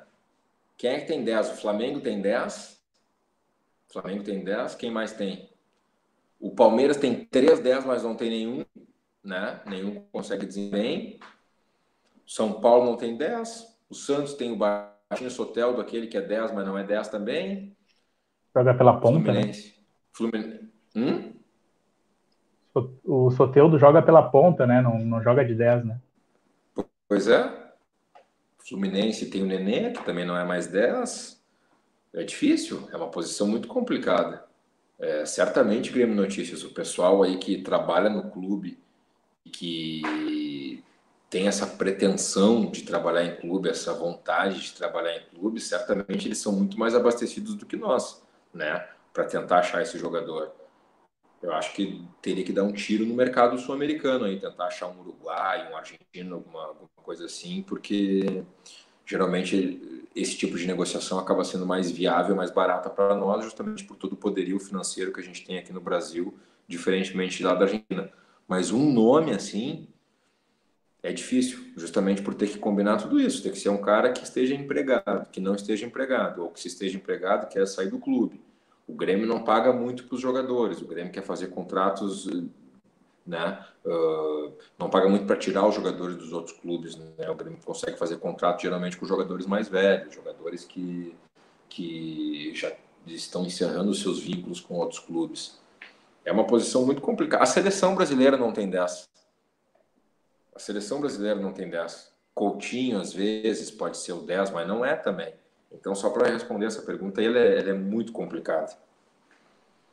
Mas não tem 10 porque os técnicos estão optando por não ter mais esse jogador de, de, de, de, de meio campo ali que organiza jogadas, ou porque está extinção mesmo? Até 9 está meio difícil hoje em dia, né? Acho que está em extinção, Eduardo. Perto do que a gente já viveu aí de camisa 9, de camisa 10, hoje em dia a gente conta nos dedos, né? É impressionante. A gente consegue, assim, rapidamente, se a gente olhar um tempo atrás, olha a quantidade de gente que não era nem convocada para a seleção, a quantidade de gente que nem ia para a Copa. Hoje em dia o cara faz dois, três gols aí, o cara é convocado, porque a gente não mais aquela variedade que a gente tinha antes. Verdade. O, o Bayern foi campeão na Champions, acho que sem um 10 clássico também, né, Felipe? Exatamente. Não, não, quase ninguém tem. Quase ninguém mais tem esse 10. O Real Madrid não tem. Verdade. Uh, Felipe Bueno, tem mais interatividade aqui? Ainda dá tempo de chamar mais interatividades para ti aqui? Vambora, vambora. Vamos lá, então. A Gabriela Costa muito obrigado, Gabriela, por participar aqui do nosso Dito e Feito podcast. Está ao vivo aqui no YouTube e depois vai estar disponível no Spotify. Boa noite, Felipe. Quando tu descobriu que queria ser jornalista? Acho que foi justamente o momento que eu vi que eu poderia conciliar ah, uma profissão que eu estava com um hobby que eu gostava, que era o futebol, né? Eu vi que com o jornalismo eu consegui é, praticar as duas coisas: o amor por uma profissão que estava passando e um amor por outra situação que já existia, que era pelo futebol. Tanto que eu sempre tive em mente, desde que eu entrei na faculdade, que eu queria ser jornalista esportivo. E trabalhar em TV. E no fim tudo acabou dando certo. É muito louco essas histórias, parece filme, mas é verdade, Eduardo. que bacana. Eu, eu, eu, lembro de um, de um bastidor aí, Felipe, que logo que eu estava lutando para conseguir o jornalismo e tal, aí eu comecei a fazer aplicativo, motorista de Uber. E aí, quando vê, tocou uma corrida. Felipe Bueno. Eu digo, Felipe Bueno. Aí cheguei lá, era, era o senhor chegando de São Paulo, logo aí em Porto Alegre e tal. E eu acostumado a te assistir. É verdade isso? É verdade, pô. E aí tu, tu chegou da Band para Porto Alegre, não sei se já estava voltando para Porto Alegre. E eu digo, pai, sou fã desse cara aí, do trabalho que ele faz no jornalismo e tal. E aí, daí tu ficou ali para os lados da Cidade Baixa, eu acho. Daí, daí tu falou, não, vai, vai, segue aí, segue o rumo, vai, que vai dar tudo certo. E aí agora a gente está tendo a honra de trabalhar junto na mesma emissora, né? Sempre fui fã do teu trabalho é. aí, inspiração, muito bacana mesmo. O que é interessante a gente falar, né, Eduardo, é que assim, ó, é um mercado muito restrito, mas que idade para as pessoas mostrarem o valor delas, né? Verdade. É, o, o, o, jogador de futebol, a gente sempre fala ah, que tem um mercado restrito, mais. Eu acho que todos os mercados são restritos, né? O, o nosso acaba sendo, digamos assim, um pouco mais, porque a gente não mora numa cidade, por exemplo, que tenha o potencial de São Paulo, de Rio, ao ponto da quantidade de pessoas que tem e a quantidade de empresas que tem. A gente mora numa cidade que tem que é menor, então são menos empresas jornalísticas, então são menos opções para trabalhar. Então muitas pessoas acabam seguindo outras atividades do jornalismo assessoria, assessoria de clube, assessoria de jogador, enfim, a gente pode né, estender até esse assunto para um, um outro dia. Mas tem oportunidade, se a galera gosta, se a galera curte, tem que saber que é difícil, tem que saber que não é só botar o rostinho ali, que não é só produzir a pauta como tu sempre produz, né? Que é uma situação que vai muito mais disso, além de que abrir mão de fim de semana, de feriado, de Natal, de Ano Novo. São coisas que as pessoas precisam saber. E isso vai ser inevitável, né? No Natal, no Ano Novo, as notícias também estão acontecendo. No futebol, as coisas também estão acontecendo. Esse ano vão acontecer mais do que nunca por causa da pandemia. A gente vai entrar Natal e Ano Novo com jogo de futebol. Então, isso que eu estou falando vai se confirmar não só para o jornalismo como um todo, mas principalmente o jornalismo esportivo também. Perfeito. Agora, voltando de novo ao assunto do camisa 10, né? O Alex jogava muita bola e não foi ah. para a Copa do Mundo de 2002. Era, aquela época tinha muito 10 e o Alex não foi de fato, né? O Djalminha também não foi, porque deu a cabeçada lá no treinador na Espanha, no La Corunha. Verdade. Ainda sobre o camisa 10, o Fabiano Estrela, futebol mundial, ao meu ver, está extinguindo praticamente os camisas 10 e substituindo por meias apoiadores. Isso se iniciou com Ricard no Barcelona e se espalhou Raika. como uma tendência no mundo. Raika, desculpa. Isso. Barcelona se espalhou como tendência no mundo. É, Iniesta, é, Xavi foram os primeiros construtores médios, praticamente. Observam que nenhum time de ponta no mundo tem um, um enganche clássico. É porque eu tenho certeza que se o técnico tivesse esse jogador, ele usaria esse jogador. É que os caras não têm. Os caras não têm. Verdade. Uh, tem mais interatividade aqui, Felipe. Eu sei que tu tá perdendo aí a tua série favorita e ficando aqui conosco um Bora. pouquinho a mais do tempo estipulado. Manda. Mas vamos chamar aqui então uh, o Grêmio Notícias. Ó, essa aqui vai ficar para o final, hein, Felipe?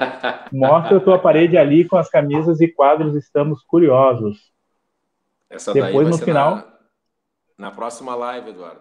Na próxima, na segunda temporada. Jéssica Moraes, quero meus parabéns na live. Parabéns, Jéssica, aniversário hoje. 28 anos, se eu não me engano, eu acho. Depois eu confirmo. Parabéns, felicidades. Manda uma salva de palmas aí para ela, Felipe. Parabéns também. Parabéns, Jéssica. Beijo grande. Uh, mais interatividade chegando aqui. Bruno Santos, eu não sou jornalista, mas trabalhei Natal e Ano Novo. Bruno, que é profissional da TI, tu deve conhecer esse rapaz aí, sempre derruba a nossa internet. Deve ser por isso que está caindo bastante aqui, Felipe Bueno. é, ele, ele pegou um acesso remoto, né? Ele já mexeu no meu celular também. É, então, é isso aí faz. remoto e tá, tá querendo nos derrubar, mas amanhã, quando a gente chegar, a gente vai na sala dele. Vai. Vamos pegar um café clássico e aí vamos reclamar dessa internet que ele está tentando nos derrubar, com certeza. Vou, Obrigado, vou Bruno. uns problemas nas máquinas lá para ele resolver. Eu vou pegar aquela impressora, vou virar de cabeça para baixo, quero ver ele resolver agora. Inscreva-se no canal Bruno Santos. Obrigado aí pela tua participação.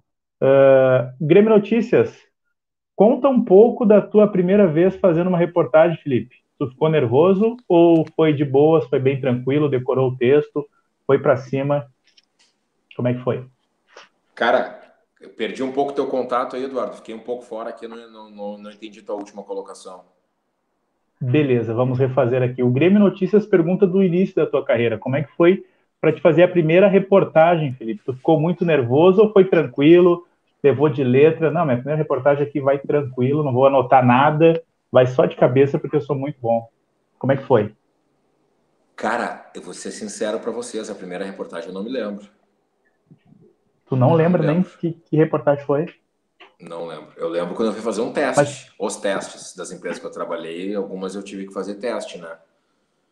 Mas tu lembra aí... do sentimento? Existia nervosismo ou não? Claro. Sempre foi. Ah, isso aí até hoje existe um pouco, né? Tu imagina na, na época lá, né?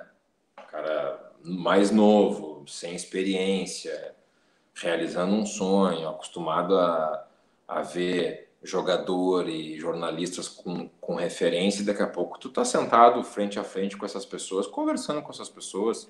Tudo aquilo que eu te falei ali, Eduardo, que eu entrevistei todos aqueles caras ali, Messi, Cristiano Ronaldo, Kaká, Ronaldinho, Guerra, Sérgio Ramos.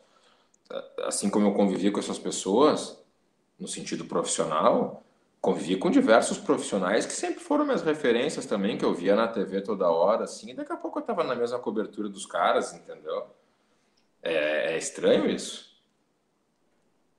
Mas o nervosismo é normal, né, Felipe? É normal. ir para cima, enfrentar esse normal. desafio e depois vai fluindo, né? Sim, depois vai com naturalidade, né? Lógico, o friozinho na barriga sempre existe e tudo, mas depois vai com naturalidade. O começo, eu acho, de qualquer coisa é sempre mais complicado, né? Perfeito. Uh, Felipe, qual foi a reportagem que tu que mais marcou na sua carreira? Grêmio Notícias. Obrigado pela pergunta. Ah, tem algumas assim que marcaram. Uma que eu lembro que marcou uma vez quando eu fui entrevistar o Gabiru em 2010, né? O Inter foi campeão do mundo em 2006 e 2010 o Inter foi jogar de novo. Eu fui até Curitiba. Eu fiz várias entrevistas, rodei, entrevistei o Fernandão e o Yarder lá em São Paulo. Entrevistei o Gabiru e o Rubens Cardoso em Curitiba. Enfim, entrevistei basicamente todo aquele grupo de jogadores do Inter lá. E depois que eu tinha gravado com o Gabiru, o Gabiru pegou e e se coçou assim e tal, e falou assim: vai pensar que aquela chuteira que eu fiz o gol não era minha. Aí eu, como é que é, Gabriel? Ah, aquela chuteira não era minha, minha chuteira tinha rasgada no treino. E o Luiz Adriano era patrocinado pela Nike, e o Luiz Adriano me deu uma chuteira dele, que ele tinha levado um monte lá. E eu, tá, mas só para eu entender então, a chuteira do gol mais importante da história do, do Inter não era tua. Não, não era minha. Aí eu tive que pedir para o cinegrafista desmontar tudo que a gente já tinha desmontado. A gente estava lá no Corinthians Paranaense, que é o clube que o Gabiru jogava naquele ano, 10 anos atrás, né, 2010. Ele jogava no Corinthians Paranaense, desmontamos tudo e tivemos que gravar de novo. E toda a matéria aí foi em cima disso, né? Tudo, aquela meia hora que eu tinha gravado ali, não serviu quase para nada. Ficou muito em cima daquilo ali.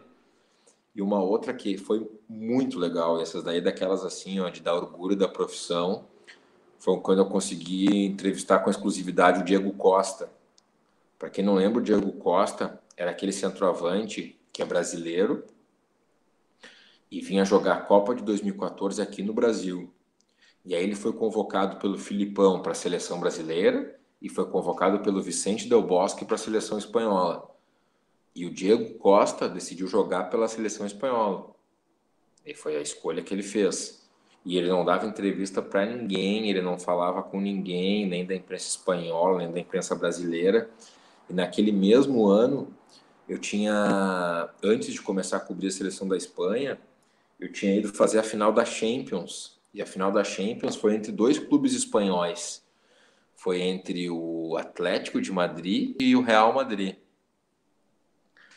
E naquela oportunidade, o pessoal me falou lá que tudo que era tipo de entrevista que eu conseguisse, a gente ia com, né? Eles iam me mandar para a Espanha antes para fazer essas entrevistas. E eu entrei em contato com todos os jogadores do Atlético de Madrid, do Real, para gravar com os caras. Consegui gravar com o Miranda, consegui gravar com o Diego, que hoje está no Flamengo, consegui gravar com alguns jogadores. E o Diego Costa, eu tinha o contato dele, mas eu não consegui gravar com ele. Aí lá nos Estados Unidos, quando a Espanha estava fazendo a preparação para a Copa, eu cheguei, pô, Diego, na final, aquela tal, tal, tal, tive lá em Madrid, falei contigo por telefone, não rolou a entrevista e tal. E ele, beleza, você quer fazer agora? Aí eu falei, quero, quero fazer agora. Tá, então só fala ali com a Paloma, que é a assessora de imprensa, olha como ficou marcado para mim, eu lembro até o nome das pessoas envolvidas. Fala ali com a Paloma, que é a assessora de imprensa, e marca. Daí eu assim, cara, eu acho que se eu for falar com ela, ela não vai ser muito favorável, né? O mundo inteiro tá querendo te ouvir, né? Por que, que tu vai falar só para mim? E ele, não, fala com ela ali. E eu falei com a Paloma essa, e a entrevista, ao invés de ser naquele mesmo dia, foi no dia seguinte. E aí ficou aquele alvoroço da imprensa espanhola inteira atrás da, dessa gravação. E a minha empresa, na época, que era a Band, só permitiu eu liberar essa gravação depois que ela fosse ao ar aqui no Brasil. E no fim acabou indo, sei lá, um ou dois dias depois do ar, assim, e eles conseguiram pegar até pela própria internet, sugaram e, e divulgaram lá na Espanha. É muito uma satisfação pessoal e profissional muito grande. Sensacional, duas histórias assim muito bacanas. A gente pensa que um jogador que vai jogar uma, uma final de, de mundial como o Gabiru, né? Pudesse ter pelo menos mais do que uma chuteira, né? Eu nunca tinha estudado essa história, Felipe. Que história louca, né? E mas aí eu, o jogador tá, nem, imag... tá... nem imaginava também, Eduardo. Nem, nem imaginava. Tanto que a gente já tinha recolhido todos os equipamentos, né? aquelas caixas grandes, bota ali a câmera, bota o microfone, bota tudo. Vamos pegar um, táxi, um táxi e vamos pro, pro hotel até para o Grêmio Notícias saber aí também, naquela mesma oportunidade, a gente foi fazer as entrevistas do Inter, mas o Tcheco já tinha saído do Grêmio, a gente gravou com o Tcheco lá dentro de um. Tcheco tem uma quadra de futebol lá em Curitiba, nós acabamos gravando com ele, então. Então a gente saía de uma e ia para outra, saía de uma e ia para outra, e assim a gente foi para conseguir dar tempo e conciliar todas as, as marcações, né? Perfeito. E vou chamar mais uma interatividade aqui, ó. Tem gente brincando contigo aqui já, ó. Se a entrevista que mais marcou na carreira do Felipe foi a do Gabiru, acho que já temos a resposta sobre seu clube de coração. KKKK, Fabiana Estrela, zoando o nosso entrevistado aqui, o Felipe Bueno. Aí, ó, mas ele não esperou molhar o bico, né? Tu falou do Diego Costa também, né, Felipe? É, tenho, eu tenho entrevistas marcantes também do lado do Grêmio, né? Só que jornalisticamente falando, essa daí ela é, é né? Enfim, são, são situações que, que ficam.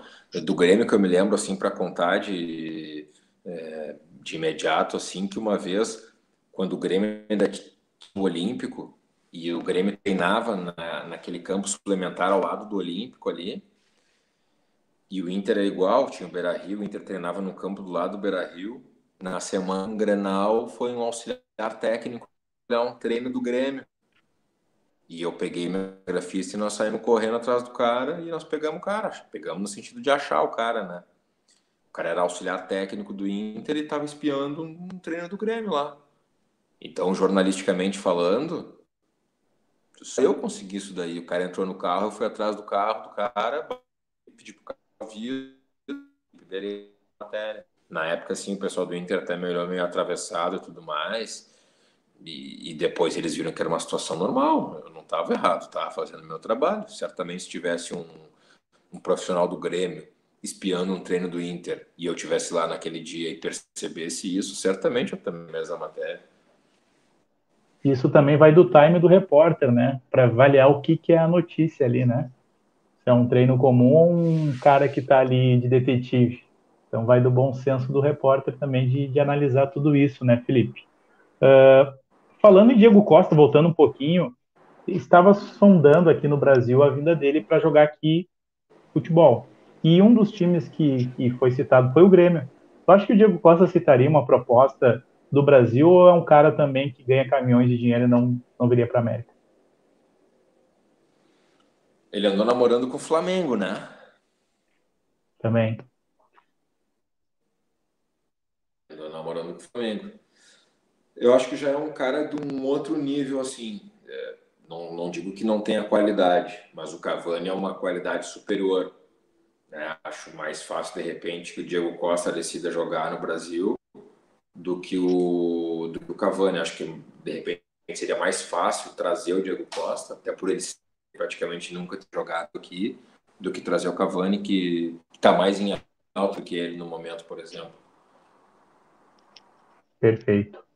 Uh, lembrando também que nós passamos por um momento de pandemia e ficamos muitos meses sem futebol, Felipe Bueno. E o que se destacou nesse período aí, acho que foi a tua versatilidade ali, porque tu vem acompanhando a tua carreira toda, jornalismo esportivo, e aí surge o, o desafio na tua carreira, não sei se tu já tinha passado em outras emissoras por isso também, de cobrir outros assuntos, sobre a pandemia, sobre economia, sobre o dia a dia. Como é que foi esse período da pandemia que tu teve outros desafios, desafios no jornalismo, Felipe Bueno?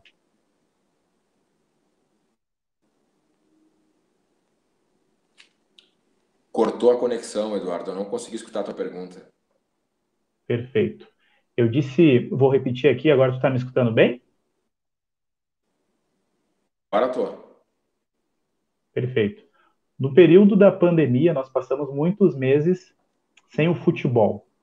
E o teu trabalho, a tua carreira vem se destacando no jornalismo esportivo. Eu não sei se em outras emissoras tu passou por isso também, de cobrir outros assuntos além do futebol, mas agora na Record se destaca que tu fala de muitos outros assuntos aqui, além do futebol. Fala de economia, fala do dia a dia da comunidade, fala de diversos assuntos, até mesmo da própria pandemia. Como é que foi mudar toda essa tua trajetória que tu vem de jornalismo esportivo e agora com o jornalismo de todos os outros assuntos, além do jornalismo esportivo? Foi um desafio para a tua carreira ou tu já tinha passado por isso em outras emissoras? Nunca, nunca tinha passado por isso. É a primeira vez na minha vida que eu trabalho com um jornal que não seja, depois que eu comecei a trabalhar em veículo, que não seja com, com futebol. Mas, cara, é, é legal demais, porque cultura, isso te agrega informação, isso te agrega conhecimento, isso faz que a tua cabeça lá é porque a gente do futebol, a gente é muito bitolado naquilo ali, né? a gente é muito fechado naquele mundo ali. A gente basicamente acorda consumindo notícia de futebol, passa o dia inteiro consumindo notícia de futebol e dorme de noite consumindo notícia de futebol. Eu sou assim, tá? Eu posso falar por mim. Eu sou tarado pela minha profissão, eu sou tarado pelo que eu faço, eu sou, sabe? E, e, eu gosto de ser um cara, até porque as pessoas me perguntam, me encontram e vêm me perguntar sobre as coisas. E eu gosto de poder conversar com as pessoas sobre as coisas que estão acontecendo. E agora, desde que eu entrei na Record, eu consegui ter essa oportunidade de fazer é, pautas diferentes, de acompanhar outra história. Pô, só nessa pandemia aí eu vou te, vou te dizer três coisas que a gente fez na Record ali, cara. Uma, em ordem cronológica, a gente foi para a fronteira de Santana do Livramento com Rivera, fronteira do Brasil com o Uruguai, lá perto do nosso amigo Cavani a gente foi fazer a, o exército brasileiro fechando a fronteira. Olha, olha que pauta, Eduardo, o exército de um país a fronteira com um outro país. Na prática, não é botar uma grade, um muro, arame farpado, não é isso. Mas o exército foi rua, até porque lá é uma coisa só, né? É muito difícil, né? Você sabe o que eu estou falando. Nós fomos para Passo Fundo também, quando Passo Fundo estava no auge dos casos e das mortes de coronavírus, nós fomos para Passo Fundo mostrar o que, que Passo Fundo tinha, o que estava acontecendo, se eram os frigoríficos, se eram os asilos, o que, que era que estava acontecendo. Passo Fundo, por exemplo, se é uma cidade que tenha 200 mil habitantes, 250 no máximo, tinha mais mortos do que Porto Alegre, que tem um milhão e meio naquela oportunidade, sabe? E nós fomos para Santa Maria também, para mostrar um circo que foi adaptado, que é um circo de carro, um drive-in circo, vamos imaginar que o picadeiro está aqui onde está meu rosto, aí é feito toda uma. É, fazer assim que fica melhor para o pessoal entender. Aqui está o palco, eles fazem um, um semicírculo, digamos assim, com a, é, de carros, e aí as pessoas acompanham o espetáculo pelo carro. Se quiser pedir para comer, liga o pisca-alerta, buzina, enfim, são, são diversas coisas diferentes. Então, olha, olha a quantidade de coisa que existe fora do mundo do futebol também. E certamente foi uma satisfação para mim poder ter feito tudo isso, e fora as outras coisas que a gente faz no nosso dia a dia ele também aqui. Geralmente quando tem viagens, coisas mais produzidas assim, as histórias também elas acabam ficando um pouco mais legais. Né? Perfeito. Parabéns, Felipe, pela tua profissão, pelos teus os desafios, né, que foram apresentados para ti nessa pandemia, falando não só de futebol, mas falando de outros assuntos tão importantes aí no nosso dia a dia do Rio Grande do Sul inteiro, né? Uh, estamos nos encaminhando aqui para o final. Eu peço desculpa, Felipe, a gente se esticou um pouquinho, porque a interatividade participou bastante hoje aqui, mandando muitas perguntas para ti aí. O pessoal gosta muito do teu trabalho, né? Uns perguntando se era colorado, se era gremista. Ficamos sem a resposta, ficou 50-50. Mas tu permite, tem mais duas outras perguntas aqui da nossa interatividade para a gente lá. encerrar e voltar na temporada número 2, que está marcada agora para outubro. Para mostrar as camisetas. Exatamente. Gabriela Costa, comenta um pouco sobre a palhaçada no sentido pancadaria, que foi o primeiro Grenal da Libertadores. Todo mundo cheio de expectativa que ia ser um jogão, um jogo histórico, primeiro jogo, e foi só pancadaria. Fala aí, Felipe. Vou resumir com uma palavra dela que está escrita ali, ó, palhaçada. Foi isso mesmo que aconteceu. A gente conseguiu pagar um vale mundial quando todos os olhos da América do Sul, da América Latina, da Europa, de tudo que é lugar que tinha futebol e que gosta de futebol, estavam olhando para nós. Todo mundo estava olhando para Porto Alegre aquele dia, todo mundo estava olhando para o Grêmio, todo mundo estava olhando para o Inter, e os caras conseguiram queimar nosso filme assim de uma maneira que eu fiquei envergonhado, Eduardo. Lamentável, realmente marcou o mundo todo aquele jogo lá, aquela pancadaria menos futebol, né, Felipe? Ainda no assunto Libertadores, o Grêmio Notícias co comenta aí sobre a Libertadores agora transmitida pelo SBT. O que vocês acharam? Vai ter Jequiti? Eu acho que vai ter Jequiti, sim, com certeza. Mas é, eu achei bem interessante que vai movimentar o mercado, né? O SBT aí, novamente, aí, voltando a dar atenção para o esporte, né? Eu acho isso muito bacana, muito legal. São novos tempos, né, meu amigo? E o carnê do baú. Exatamente. Vai sair o gol lá da dupla Grenal na Libertadores, quando vê, pá, brilha um Jack T. Mas, só pro, mas assim. Só... Não, só mas assim, Felipe. Pode falar, pode falar. Não, mas assim, Felipe, eu acho que o, o futebol fica mais democrático com uma TV aberta uh, mostrando o jogo da Libertadores, que às vezes só um grupo uh, específico tinha acesso a esses jogos, né? Claro, o SBT ainda não tem uma equipe especializada nisso e tal, em transmissões e tal. Mas eu acho que abre um leque de mais, mais pessoas vão ter acesso aos jogos da Libertadores. Essa é a minha opinião. Sei é. o que o Felipe acha. Só, só para o pessoal entender, quem está acompanhando ainda, Eduardo. É, a Globo não participa mais, tá? A Globo não vai transmitir mais a Libertadores. Agora os jogos vão ser só pelo SBT e pela Fox. Sport TV também não transmite mais. Profissionalmente falando, é muito bom o mercado vai movimentar, as coisas vão se situar. O que o SBT só precisa nesse momento é ter um pouco mais de estruturação no nível de uma transmissão de partida para que né, tudo saia de dentro dos conformes de um jogo de futebol.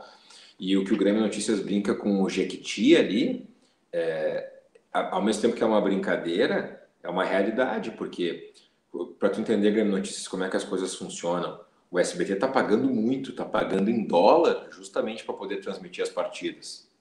E já é que o SBT vai tirar dinheiro para pagar essa grana que ele está pagando? É dos anunciantes, é dos patrocinadores, é dos investidores. E o Jequiti, por tudo que a gente sabe, é do próprio grupo do mesmo proprietário do SBT. Então, automaticamente, ele está fazendo uma propaganda direta para o negócio que ele mesmo tem. Perfeito, respondido com toda a firmeza e clareza de Felipe Bueno. Quem quer um aviãozinho, Grêmio Notícias. Felipe Bueno, mais uma vez, muito obrigado pela tua participação aqui. Quero deixar aberto aqui o espaço se quiser deixar tuas penúltimas palavras, porque as últimas palavras vai ter mais participações ainda, daí vai poder falar ainda mais. Obrigado, viu, Felipe, por aceitar o convite. Imagina, Eduardo. Pô, tamo junto aí. Foi um prazer aí conversar contigo, para essa galera que nos aguentou aí um minuto, dois minutos, ou dez minutos, ou uma hora e quarenta e nove que nós já batemos ali. E certamente no outro dia a gente pega aí um dia com até com mais tempo aí, já anuncia para a galera, a galera pode vir com mais perguntas aí e nós vamos responder todas, não tem problema nenhum. E ali ali estão as camisas, ó. Olha lá. Olha lá, é, essa aí vai ficar um mistério para a próxima próxima live. Printando agora. É, não, estão printando, agora. Prepara no Twitter. Prepara o Twitter, essas camisas aí vai, vai com certeza vai, vai tomar conta da internet. Eu me interessei bem mais na outra parede que tem rolhas de vinho ali, de, e tem Heineken. Gostei mais da outra parede ali que tá bem bacana. É, é isso aí. Para fechar, Felipe, um elogio é sempre bem-vindo, né? Felipe tem que ir para lá porque ele é o melhor jornalista esportivo. Ah, Bacana. legal, Grêmio Obrigado. Obrigado, obrigado, cara. E para finalizar, o último comentário do melhor que nós temos lá, Edson Rosa, show, nota 10. será que ele está acordado mesmo ou ele deixou isso aí programado, hein? Eu acho que deixou programado, ele não dá essa moral para quem está começando, ele não tem essa é. paciência para quem está começando. Ele Eu falou. também acho, acho que, acho que a mãezinha já colocou ele para dormir essa hora. Ah, acontece, né? Tem, tem, tem que assumir essas, essas responsas aí, com certeza. Pô, Felipe, mais uma vez, obrigado, viu, pela moral aí. E volte sempre aqui no Dito Feito Podcast, que tu já é de casa, até da família, viu? Certamente terão outras oportunidades. Foi um prazer falar contigo aí. E tomara que a galera tenha gostado. E se não gostaram, que podem criticar também, não tem problema, parte da nossa profissão. Se gostaram, para que a gente possa repetir outras vezes. Perfeito, então. Valeu, Felipe. Até uma próxima Dito e Feito Podcast. Sempre trazendo uma novidade, uma informação. E se chegar o Cavani, a gente chama o Felipe aqui para ele se justificar, porque ele disse que o Cavani não vem. E se vir, ele vai ter que voltar. Grande abraço a todos e até a próxima Dito e Feito Podcast. Um abraço a todos.